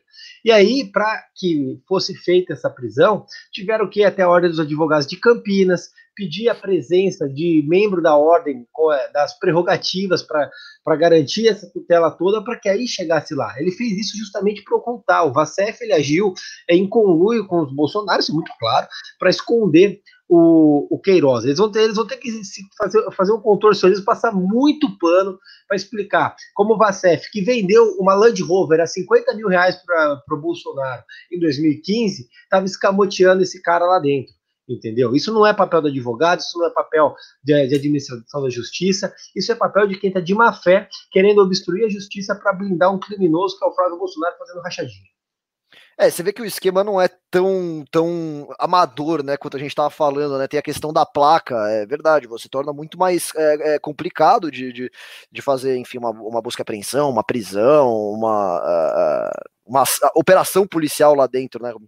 Agora, eu, eu acho que você também, né, enquanto advogados, a gente vê que é lamentável um advogado utilizar dessa garantia constitucional que é essencial né, para garantir o Estado Democrático de Direito, que é essencial para garantir o direito de ampla defesa. Né? O, o, cara usa isso como forma de ajudar o criminoso a, a, a, a se safar, cara. É, é muito triste. O Acef tá na, na CNN agora, ao vivo. Agora ele tá ao vivo. Agora é ao vivo. Opa, o... põe aí, põe aí. Coloca põe aí, ele lá, o Júnior. É, eu tô vendo aqui, ele tá ao vivo. Não, não, não, não é ao vivo, não. Não é ao vivo, é do dia 20 do 5. De novo, 20 do 5 de 2020. Ô, Alexandre. Não tá ao vivo, não. Agora, Mas, voltando, ó... vamos voltar. Ô, Rubinho, questões jurídicas aqui, tá? É, eu queria que você passasse o panorama aqui pra gente. Quais serão os próximos desdobramentos que você vê no caso, tá? Um caminho tendo delação e outro caminho não tendo delação, e se isso vai ser mais rápido. Eu tô vendo o processo contra o Bolsonaro, quando digo processo, processo político, que envolve as questões jurídicas se acelerando as investigações da, dos crimes de, de, fake news da turma dele lá no, no, STF, a outra investigação dos atos antidemocráticos, esse sim, uma investigação ok, e agora é esta aqui. Como você vê o andamento disso, para até a gente pensar no horizonte de impeachment desse vagabundo? Bom, Renan, quando a gente para para analisar em linhas gerais, a, a batata do Bolsonaro está assando muito uh, dentro, dentro do aspecto jurídico, porque são diversas frentes atuando contra eles. Tá? Eles não estão atuando de forma uh, maldosa, são frentes que estão sendo motivadas justamente por conta da conduta criminosa que eles praticam. Eu não estou aqui falando da CPI e das fake news, esse é outro assunto, mas, por exemplo, uh, do inquérito dos atos antidemocráticos e agora no caso do Queiroz ficou evidente, a, a, a rachadinha ela está confirmada, o Flávio ele é réu, ele vai, ele vai se tornar réu, vai ser investigado, a coisa vai andar, isso vai a, vai a fundo. O desdobramento que a gente tem é o seguinte, se o Queiroz fizer a delação, obviamente ele vai ter flexibilizado diminuído a sua, a, sua, a sua culpa, ele vai ter diminuído o seu tempo de prisão, ele vai gozar de benefícios, talvez ele consiga blindar a esposa e a filha, que na minha leitura são a grande preocupação do Queiroz, e ao mesmo tempo ele vai entregar de bandeja o Flávio Bolsonaro, que é o grande responsável por isso, algo muito parecido com o que o Palocci fez, por exemplo, no caso do PT, certo? Uh, feita essa delação premiada, o processo ele ganha novos contornos, porque ele, ele traz provas, ele traz fatos, ele traz o testemunho dele contra o Flávio. Isso dá uma celeridade muito grande para o processo e acelera, inclusive, uma eventual condenação do Flávio Bolsonaro. O processo que, vale dizer, está sendo conduzido pelo Ministério Público do Rio de Janeiro, não pelo Ministério Público Federal, porque for, os crimes foram praticados pelo Flávio enquanto eh, deputado estadual, não enquanto senador. Tá? É, eu Ô, sei Rubinho, que já tem. Oi. É, vamos lembrar que, inclusive, nessa semana aí, uh, os indícios fortes aí de lavagem de dinheiro por parte do Flávio Bolsonaro, você teve um policial que atuava no gabinete dele dizendo que recebeu 16,5 mil reais em dinheiro do Flávio Bolsonaro como reembolso, né? É, e que esse, esse policial era suspeito de participar do esquema de rachadinha do Flávio Bolsonaro, né? Então você ainda tem essa, mas essas, é, foi, foi tudo se construindo para chegar a, a, a hoje, né, cara?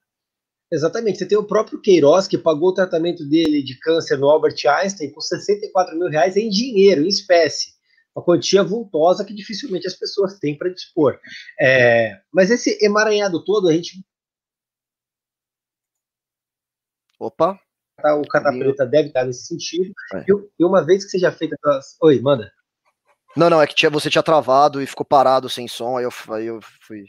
E, e, uma vez que seja, seja oh, continuando, uma vez que seja feita a delação premiada, ele vai entregar elementos, ele vai entregar provas, ele vai entregar depoimento, ele deve ter muito conteúdo guardado que incrimina o Flávio Bolsonaro, talvez incrimine inclusive o próprio Jair Bolsonaro, que está se miscuindo nesse emaranhado de coisas que até então diziam, ah, é o filho bandido do Bolsonaro. Ficava sempre na terceira pessoa sem vincular o Jair. Só que a partir do momento que a gente vê um amigo próximo do Jair Bolsonaro que tem trâmite aberto no Palácio da Alvorada, no Palácio do Planalto, que é da primeira hora de confiança do Jair, que no caso é o Vacef, ocultando essa pessoa, escondendo ele da justiça, por quatro vezes que foi intimado a depor, não compareceu, no caso do Queiroz. É, o Bolsonaro começa a ter dedos dentro do processo, começa a se envolver de verdade no que está acontecendo. Então, com certeza isso deve resvalar no Jair. Vale lembrar que, o, que havia uma triangulação de assessores. Então, o assessor estava no gabinete do Flávio, ia para o gabinete do Jair, voltava, ia para o gabinete do Eduardo. Havia essa triangulação, filha do Queiroz, etc.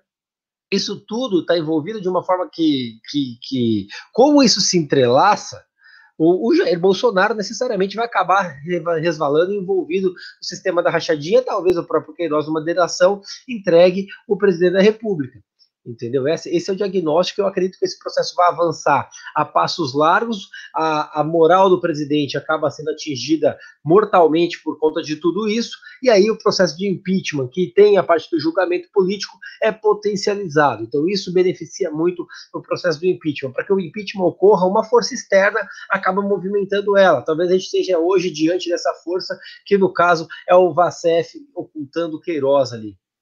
Ó, tem um, a, a, o G1 resgatou um vídeo deles de uma entrevista que fizeram com o Acef, uh, em que eles perguntam onde, se ele sabe onde está Fabrício Queiroz, e ele diz: Eu não sei onde ele está. Né?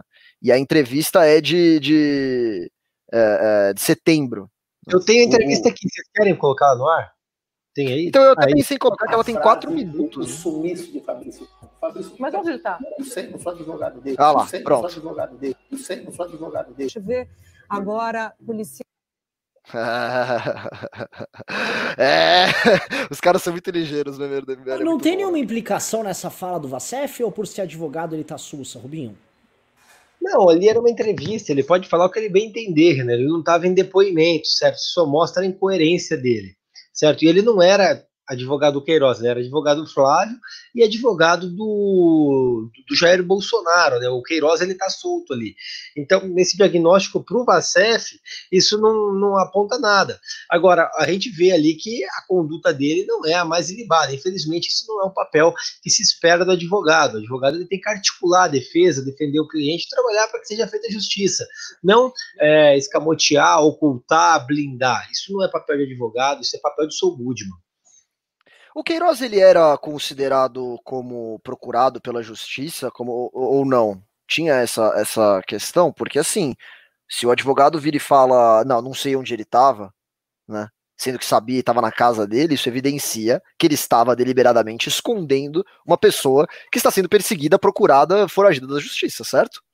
É, há tempos o Queiroz ele vem se ocultando, especialmente desde que o Bolsonaro ganhou a eleição, o Queiroz desapareceu do cenário. Ele primeiro teve aquele vídeo dele de quando ele estava é, em tratamento, disse que tinha problemas de saúde, realmente tinha, ele passou por um tratamento de câncer, depois ele desapareceu, apareceu, desapareceu, apareceu, e de repente ele sumiu, ninguém sabia mais onde estava o Queiroz. E isso tornou a grande, a grande, a grande dúvida, né? onde está o Queiroz, e estava lá na casa do Vacef. Mas Cara, a, a situação acho... jurídica dele, vocês lembram qual que era a situação jurídica dele? Então, não, sei se como for, não era como foragido, então. Ele estava tipo. Ele estava investigado, investigado e é. tomando medidas para que a, a, investigação não fosse adiante. Sabe o que é muito bom? Parece um meme pronto, né? Tipo assim, é, eu consigo imaginar muito um meme, tipo assim, o cara pega a, a, a lei que diz que, né, em, em até segunda uh, uh, ordem, você não pode entrar, a polícia não pode entrar no escritório de advocacia. Então você pega o seu cliente, coloca dentro do escritório de advocacia e a polícia vai poder prender. É maravilhoso, é um plano perfeito. Como ninguém nunca pensou nisso antes, né? Pessoal, tá começando a vir as narrativas, tá? Vou colocar aqui no ar, passei pro Júnior aqui, nosso operador. Aqui o ah, Fernando Melo, do Visão Macro, né? É muito boa a narrativa aqui dele, é o seguinte Sérgio Moro é o cabeça de tudo que está em execução.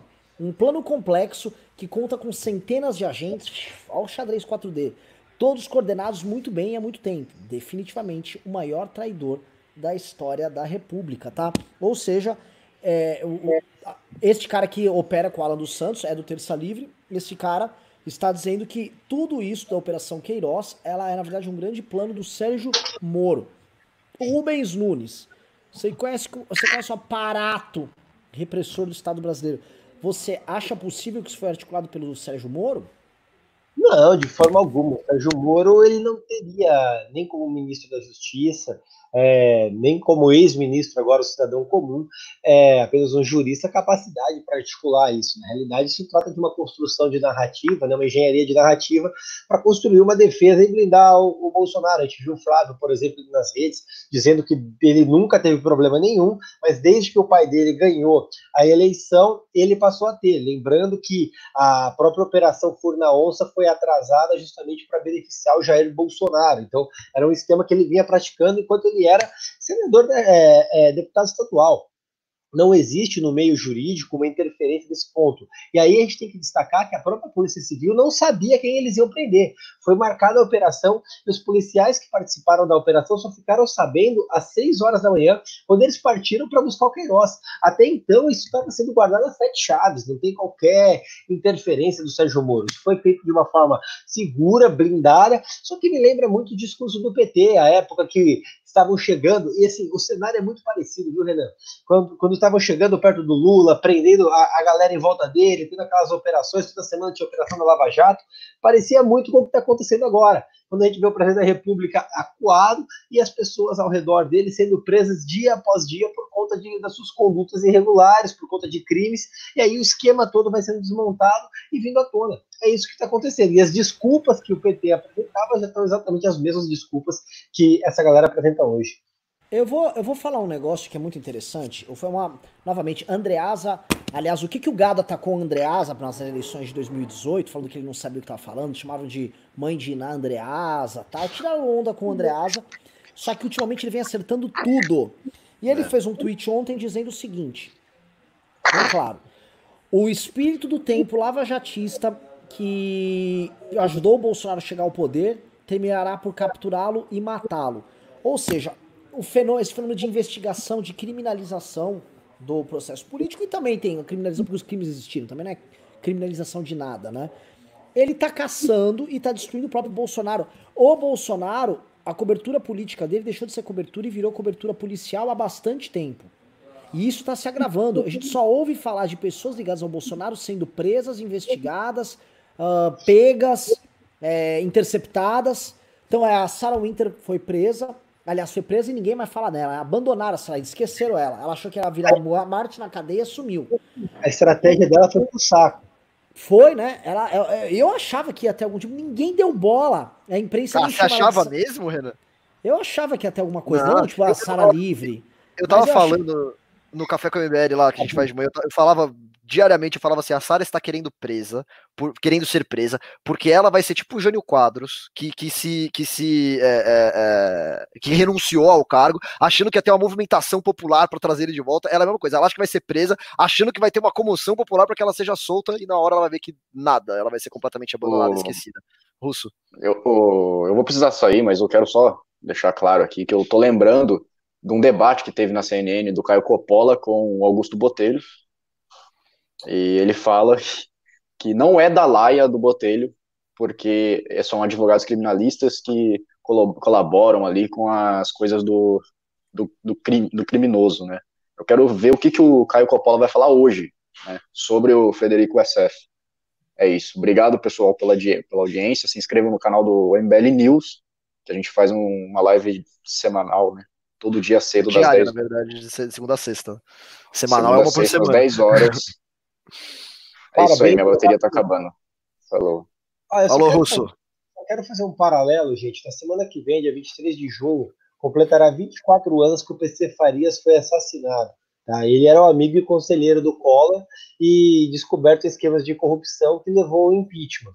É, hoje o Queiroz está sendo preso. Eu acho que pensar em segurança do Queiroz, alguma coisa assim, até por conta dele ter contratado o Cata Preta e estar tá em vias de fazer relação, é uma coisa que a gente começa a ficar preocupado. Enfim. Mas deixa eu te falar um negócio.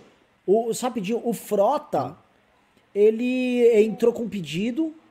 Eu vou ver aonde, tá? Vou pegar aqui pra, pra te passar. Mas falando que podem fazer queima de arquivo com ele, sim, ó. Fro então. Em ofício, Frota pede proteção de Queiroz, diz temer queima de arquivo. Ele mandou um ofício para o Wilson Witzel e aos responsáveis pelas forças de segurança do Rio de Janeiro, é, falando que precisa de um esquema especial de segurança para Fabrício Queiroz. E aí tá lá no ofício. Que seja montado um esquema especial de segurança para a garantia da vida desse cidadão, uma vez que ele poderá ser figura importante em demais processos em trâmite judiciário. Ele continuou. Tememos que seja feita uma queima de arquivo. E como sabemos, é a obrigação do Estado a garantia da vida dos reclusos em sistema prisional. Bola dentro aí, Rubinho. O que, que a gente pode atuar aí juridicamente nessa questão? O Frota mandou uma coisa que é verdade.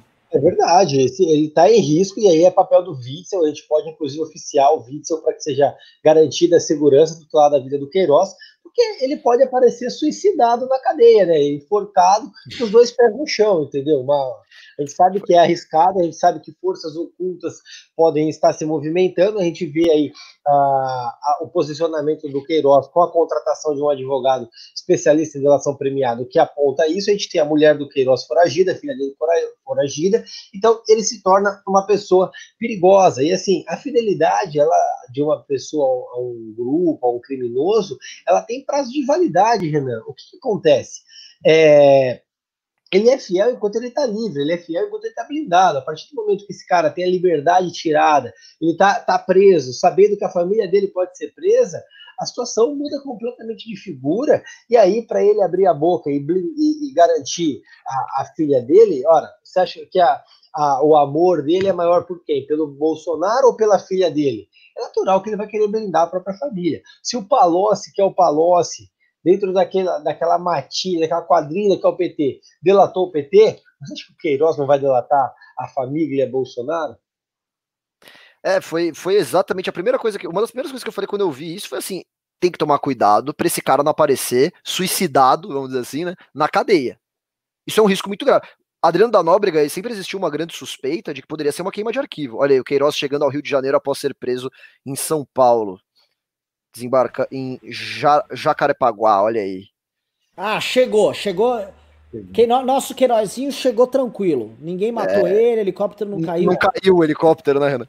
Ainda mas não, assim, né? não, mas assim, o, Renan, o que, ó, assiste, tem uma série Netflix muito legal que é sobre o Jeffrey Epstein, né, que ele era um predador sexual é, bilionário, teve meu, centenas de vítimas, e ele conhecia, ele andava com muita gente muito poderosa, né? E ele, é, eu vou entregar um spoiler, mas é uma história verídica, então vale a pena assistir de qualquer forma, tá? Porque o esquema era muito bizarro mesmo, assim. Enfim, ele aparece morto na prisão depois, porque é, supostamente um suicídio, né? Justamente numa, numa hora que nenhum guarda tava olhando, né? Numa prisão que era super a, a, a sabe, uma vigilância extrema, né? E aí naquele segundo um guarda não olha e ele se mata. Então assim, para acontecer com o Queiroz uma coisa dessas é dois palitos, porque o que ele, o que esse cara sabe é, é, é, é literalmente nível derrubar governo, né? O Olavo de Carvalho fica falando assim: oh, se, eu, se eu quiser, eu derrubo esse governo hoje. Porra nenhuma. Quem derruba governo hoje, se quiser, é Fabrício Queiroz, tá? E eu não duvido nada que, que eles vão atrás disso. Acho que foi correta aí a, a, o pedido do, do deputado Alexandre Frota em pedir uma segurança redobrada aí, né, na questão do, do, do Queiroz. Não dá para comprar a polícia inteira também, né, para conseguir matar um cara, então tá certo. Eu vou mandar pro Júnior aqui, isso é uma matéria do G1 muito da engraçada, tá? Vou mandar pro Júnior, mas aparentemente o Queiroz, dentro lá do, do cativeiro dele, onde ele tava escondido... É do cartaz. É, ele, vocês botaram o cartaz aqui? Tem foto do cartaz. O Queiroz tinha um cartaz de AI-5 lá dentro. Ou seja, o cara, não basta ah. ser bandido, você tem que dar golpe de Estado, né, Queiroz? Tá, tá com você aí, Júnior, mandei aí. Cartazinho de AI-5. Ora. Mas ele tinha bom gosto, viu? Tem uns bonequinhos do Scarface junto.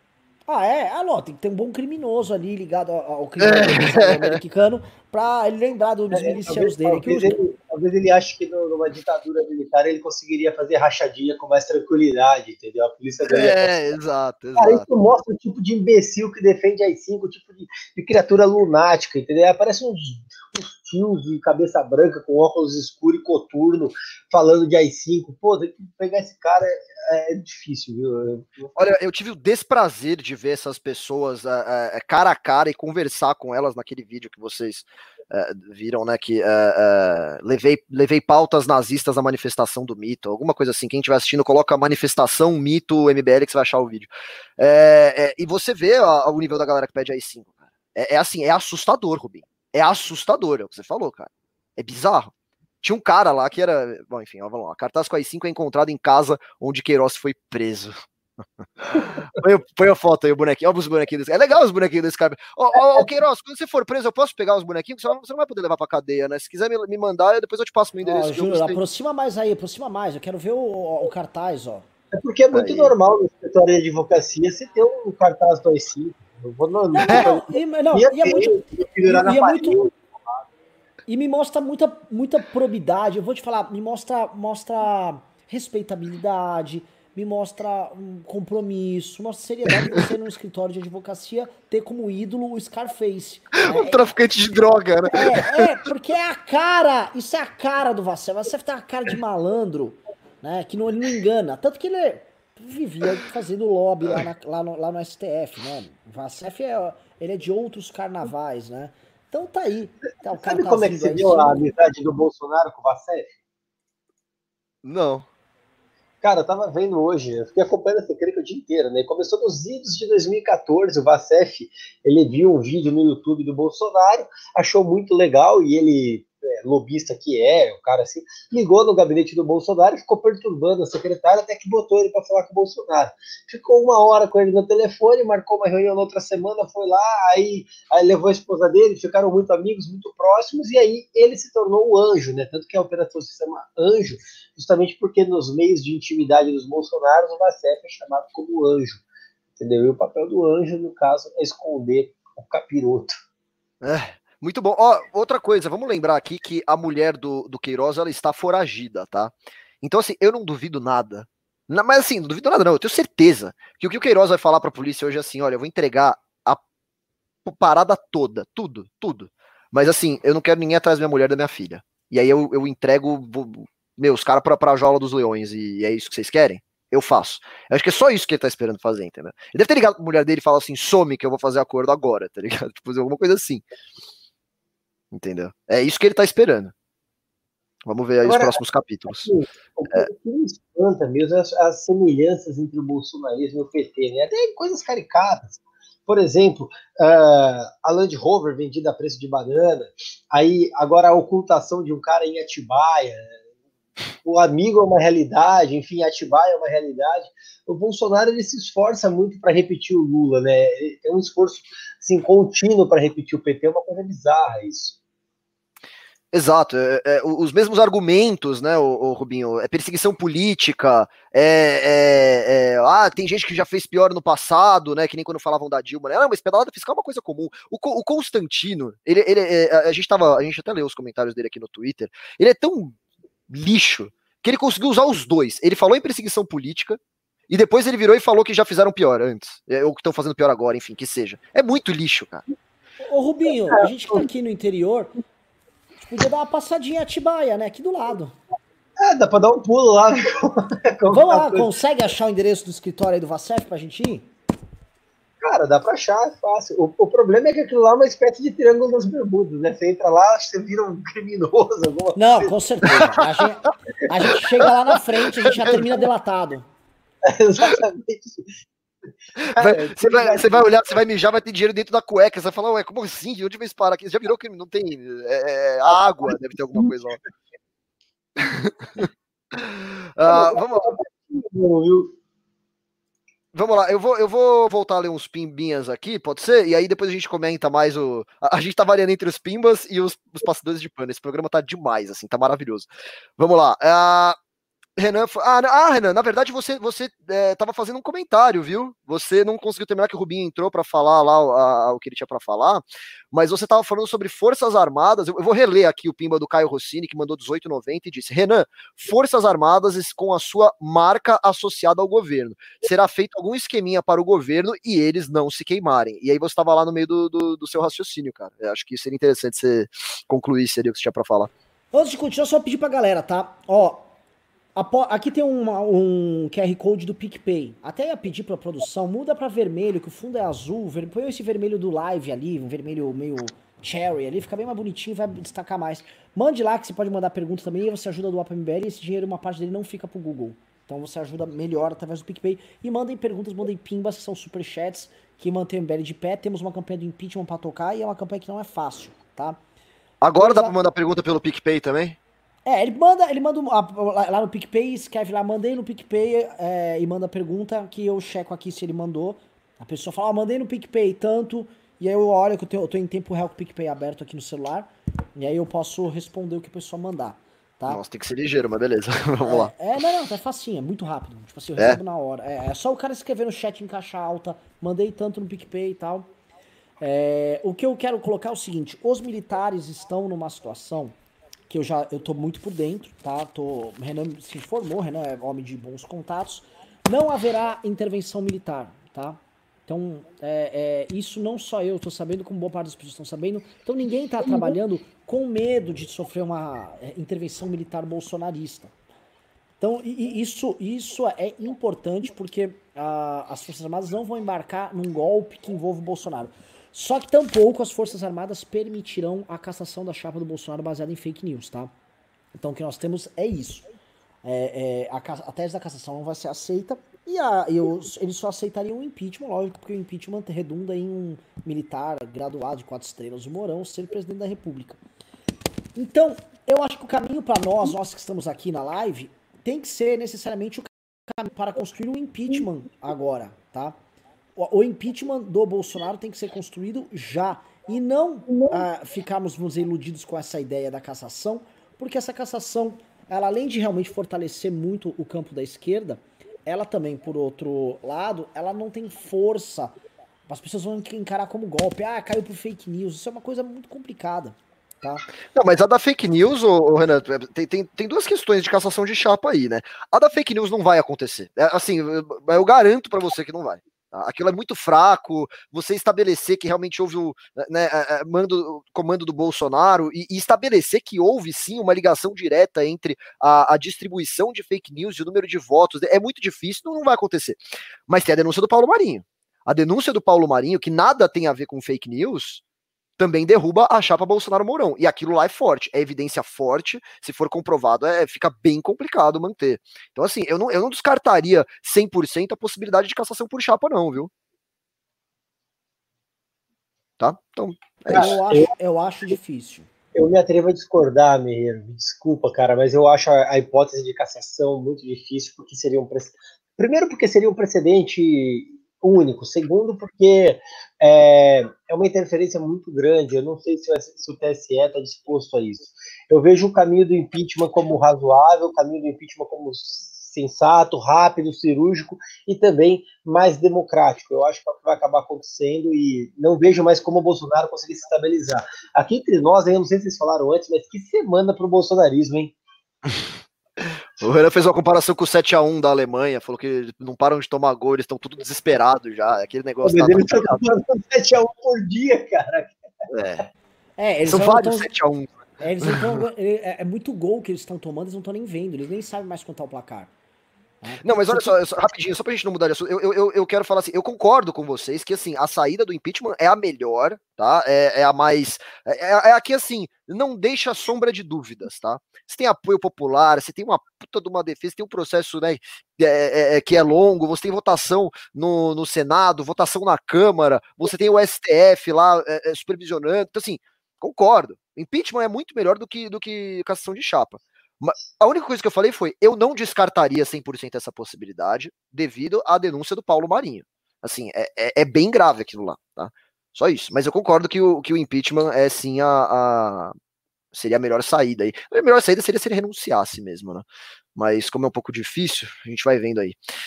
Vamos lá, Josué Batista da Silva Moura mandou 20 reais e disse: o barco já afundou e o gado agora que está acordando. Aproveitando, que programa vocês usam para as transmissões? Olha, a gente usa o StreamYard, né? É o S-T-R-E-A-M-Y-A-R-D. Depois você volta aí digita no Google. É o StreamYard. É bem legal, não é nenhum programa, é só um site que você entra, ninguém precisa baixar nada, é bem bacana. Ah, vamos lá. Bruno Santini mandou 5 reais. Muito obrigado, Bruno. Disse: o gado já está sujo eh, com a lama do curral. Ou sai e se limpa, ou se afunda na lama. Ativista Clayton Coringa, nossa senhora, mandou dois reais, obrigado. Ah, suporte Pag Ninja mandou dois reais e disse: Frederico Wassef é igualzinho ao Zé Urubu. Muito bom. Michel Menezes mandou cinco reais e disse: o povo paga pela habilidade de endeusar e criar heróis. Vamos para cima dessa cambada. Pois é, é, é, é, o que eu já, eu já tava falando com minha mãe ontem, cara. Ela falou assim: ah, esse Bolsonaro não prestou, mas aí tem o Moro, não sei o que. Não, mãe, aprenda, aprenda as lições, né? calma, não vamos ser precipitados. Né? Realmente a gente paga o preço aí por idolatrar pessoas. Né? Gabriel Durvalino mandou cinco reais, muito obrigado, e disse: por que o Terça Livre tem menos. Ah, não, isso aí o Renan já, ele se adiantou, ele já respondeu essa, né? Ele já comentou sobre essa. Uh, Sam Chang mandou 50 reais, muito obrigado, e disse: Para a pizza de hoje, para celebrar, a casa está caindo devagarzinho. Na verdade, eu acho que não, está caindo bem rápido, né? E o gado cada vez mais se tocando que foram enganados. Temos que levantar uma hashtag hoje. Deixa eu perguntar uma coisa para vocês. O, realmente o gado está se sentindo enganado. Tá? Mas eu tenho a impressão que ele, ele, eles estão se sentindo enganados pelos motivos errados. Tipo, é muito engraçado. É, o Bolsonaro cometeu um monte de crime, beleza. É, Bolsonaro né, matar indiretamente, claro, mas matar 40 e tantos mil brasileiros por causa da crise do coronavírus, tudo bem, né? Esquema de disso, esquema daquilo, centrão e tal, beleza. Mas assim, não ter dado um golpe militar, isso sim foi a, a, a gota d'água. É com isso que eles ah, estão eles ficam putos. Né, os influenciadores, o lance deles é o seguinte: como é que você não, não acaba com a democracia nesse país? Vocês não estabelecem um tribunal de exceção para punir meus adversários políticos, Bolsonaro? Você traiu a causa. Vamos lá, vamos para os próximos. Vamos acelerar os pimbas aí, pessoal, que a gente vai ter que fazer um vamos boletim lá, à tarde e ainda tem o um news à noite. Nossa senhora. É, Eduardo Bezan mandou 20 reais e disse, explicando o porquê de Jair Bolsonaro não ter vetado a limitação à delação premiada em 2019. O Cláudio Dantas e FMB o que, que é FMB? Felipe ah, o, Brasil. Felipe Brasil. Sempre bateram muito nessa tecla. O Senado avisou o Moro que seguraria esse veto, mas Jair Bolsonaro sancionou mesmo assim. É verdade. Anderley Pastelo mandou cinco reais e disse: esse outro pessoal não foi preso porque não são foragidos da justiça. Estão respondendo em liberdade. Estou correto nisso? Ah, ele tá falando daquele print lá do Eduardo Bolsonaro. Olha, eu não, não sei, eu, eu, eu, nem cheguei a ler direito os nomes que eu tava aqui apresentando, eu só vi que o Flávio Bolsonaro tava lá no meio e ele usou aquilo de prova para falar que os outros eram corruptos. Então, indiretamente, ele tá admitindo que o próprio irmão dele é um corrupto também. Depois eu preciso olhar direitinho um a um, mas eu não tenho certeza. Uh, Alexandre Schauter, Bryan, nossa, que nome de realeza, ah, cara. Chateaubriand, Chateaubriand. Chateaubriand, mandou os 7,90. É, eu li em inglês aqui. Hoje vamos ver o famoso Mumumu do gado. Vamos sim. Uh, que mais? Que mais? Que mais? Uh, é que tu... Liana Vieira Soler mandou 2 euros. Ah, pode fechar MBL já, estamos bilionário aqui. É, Lucas Lombardi mandou 2 reais e disse: vai ter live do presidente hoje? Olha, considerando que ele saiu que nem uma cadelinha com o rabo entre as pernas para não dar satisfação pro próprio apoiador incondicional dele lá naquele cercadinho, saiu ó, rapidinho, o carro passou rápido de lá. Eu acho difícil ter live hoje, mas se tiver, eu vou estar tá lá com um balde de pipoca na mão. E Leviana mandou 5 reais e disse: Renan, probabilidade do Queiroz falecer na prisão do Rio de Janeiro? É, a gente falou da possibilidade aí do suicídio do Queiroz, já comentamos sobre isso. Fio Balda mandou 2 euros 29 e disse: o perigo é o Queiroz morrer acidentalmente. Muita gente preocupada aí com esse suposto possível suicídio do, do Queiroz. Né? Alex Anderson mandou dois reais e disse: Felipe Barros no Twitter abraçado no Bob Jefferson. É, isso aí é de praxe já. O bolsonarismo abraçou Roberto Jefferson faz tempo, não só ele, como tantas outras figuras asquerosas e corruptas da política brasileira, né? Júlio César de Lima Santos mandou dois reais e disse: Que tal o MBL levantar a hashtag Delata Queiroz? Achei uma hashtag legal. Achei uma hashtag interessante. Ó, fica, fica por vocês aí. Você, já tem post nosso. Ah, já tem? Ah, então, então beleza, eu não, não, não, não vi. Uh, Vini Chada mandou 10,90, muito obrigado. O que mais? JC é, Bittencourt mandou 20 reais e disse um pimbazinho para incentivar o debate, esperando um abraço de vocês. Um grande abraço aí, muito obrigado aí pelos 20 reais, cara. Você ajuda muito a luta contra é, esses psicopatas canalha, certo? Alexandre Machado mandou 5 reais e disse: Renan, Bolsonaro não apareceu para falar com o gado hoje na esplanada. Será que vai fazer live ou está profundamente abalado? É o que a gente acabou de falar aqui, o que estamos esperando, certo? Uh... Sidney da Penha Lima mandou dois reais e disse: MBL, great joke, losers. Olha, se todo mundo que xinga o MBL mandasse dinheiro para xingar o MBL, eu ia ficar muito feliz. Então, obrigado aí pela, pela sua contribuição. Xinga mais, mas, mas manda pimba. Eu quero, eu quero que você mande pimba e não, não ficar xingando de graça, porque xingar de graça aí, aí não, não ajuda ninguém, né? Rafael Castro mandou dois reais e disse: com vocês, Frederico Sol Goodman Wassef. É isso aí. É o Wassef ou Vassef que se lê? Eu tô lendo Wassef. Eu acho que é Vassef. Vassef, então, então vou falar Vassef. Uh, Lucas Cantador ah, mandou. Parece, parece um Cef.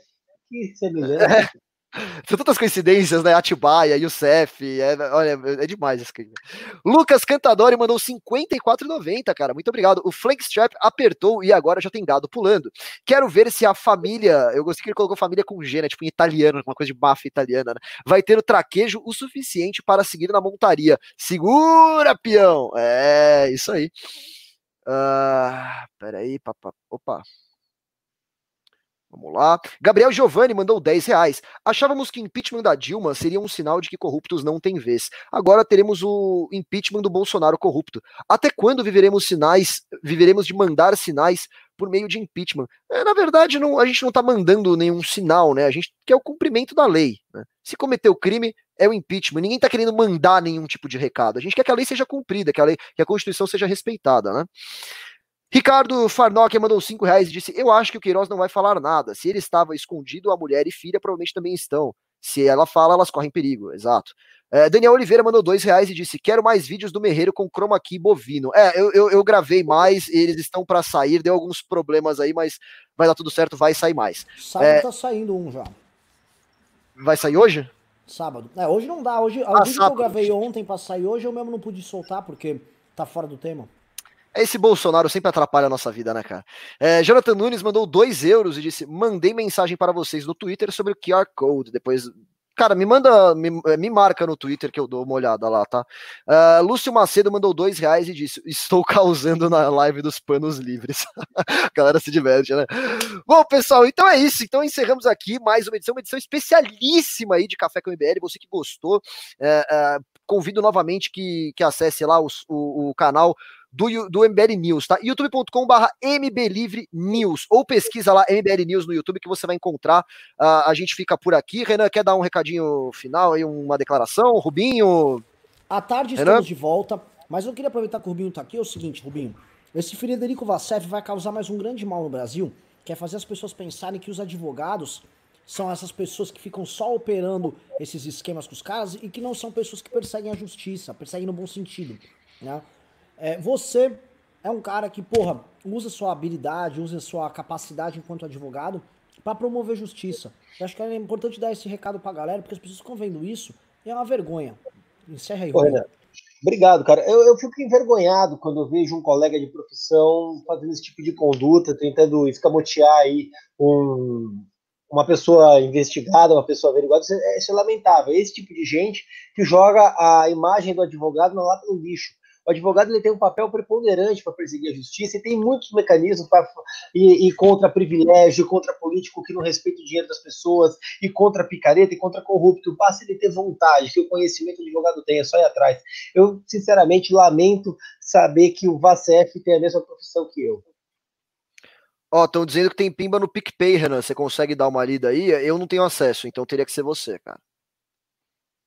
Eu tenho uns nomes aqui. Quem é, quem é que mandou pimba do PicPay? Fala aí. Eu vou ler. Vai ser, vai ser muito difícil de você ler, tipo, o chat tá. Não, tem a Malaucena mandou 15 reais. O Antônio Oliveira mandou 5. O Sergião Patriota 5.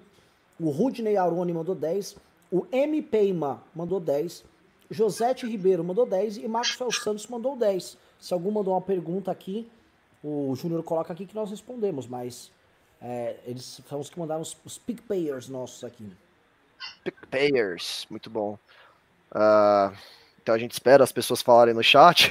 a gente fica bom, aqui esperando. eu avisei. Mas, então, isso que eu tô falando, né? Provavelmente eles mandaram, né? Mas é complicado ler muita gente, cara. Tinha 4 mil pessoas, fica lá trrr, subindo assim. É difícil. Ó, é o seguinte, você que mandou PicPay, eu vou, eu vou, eu vou tentar resolver o seu problema, tá? Uh, print tá? Faz a sua pergunta, me marca no Twitter, eu pego e passo pro Renan e ele responde na, na live da tarde. Pode ser assim, Renan? Fechado. Vou almoçar que nem café da manhã tomei. Tô, tô com fome. Olá, pessoal. Muito obrigado por ter ficado até o final. Um grande abraço. Ó, me segue no Twitter, viu? Falou, gente. Obrigado aí por, pelos comentários. Foi ótimo.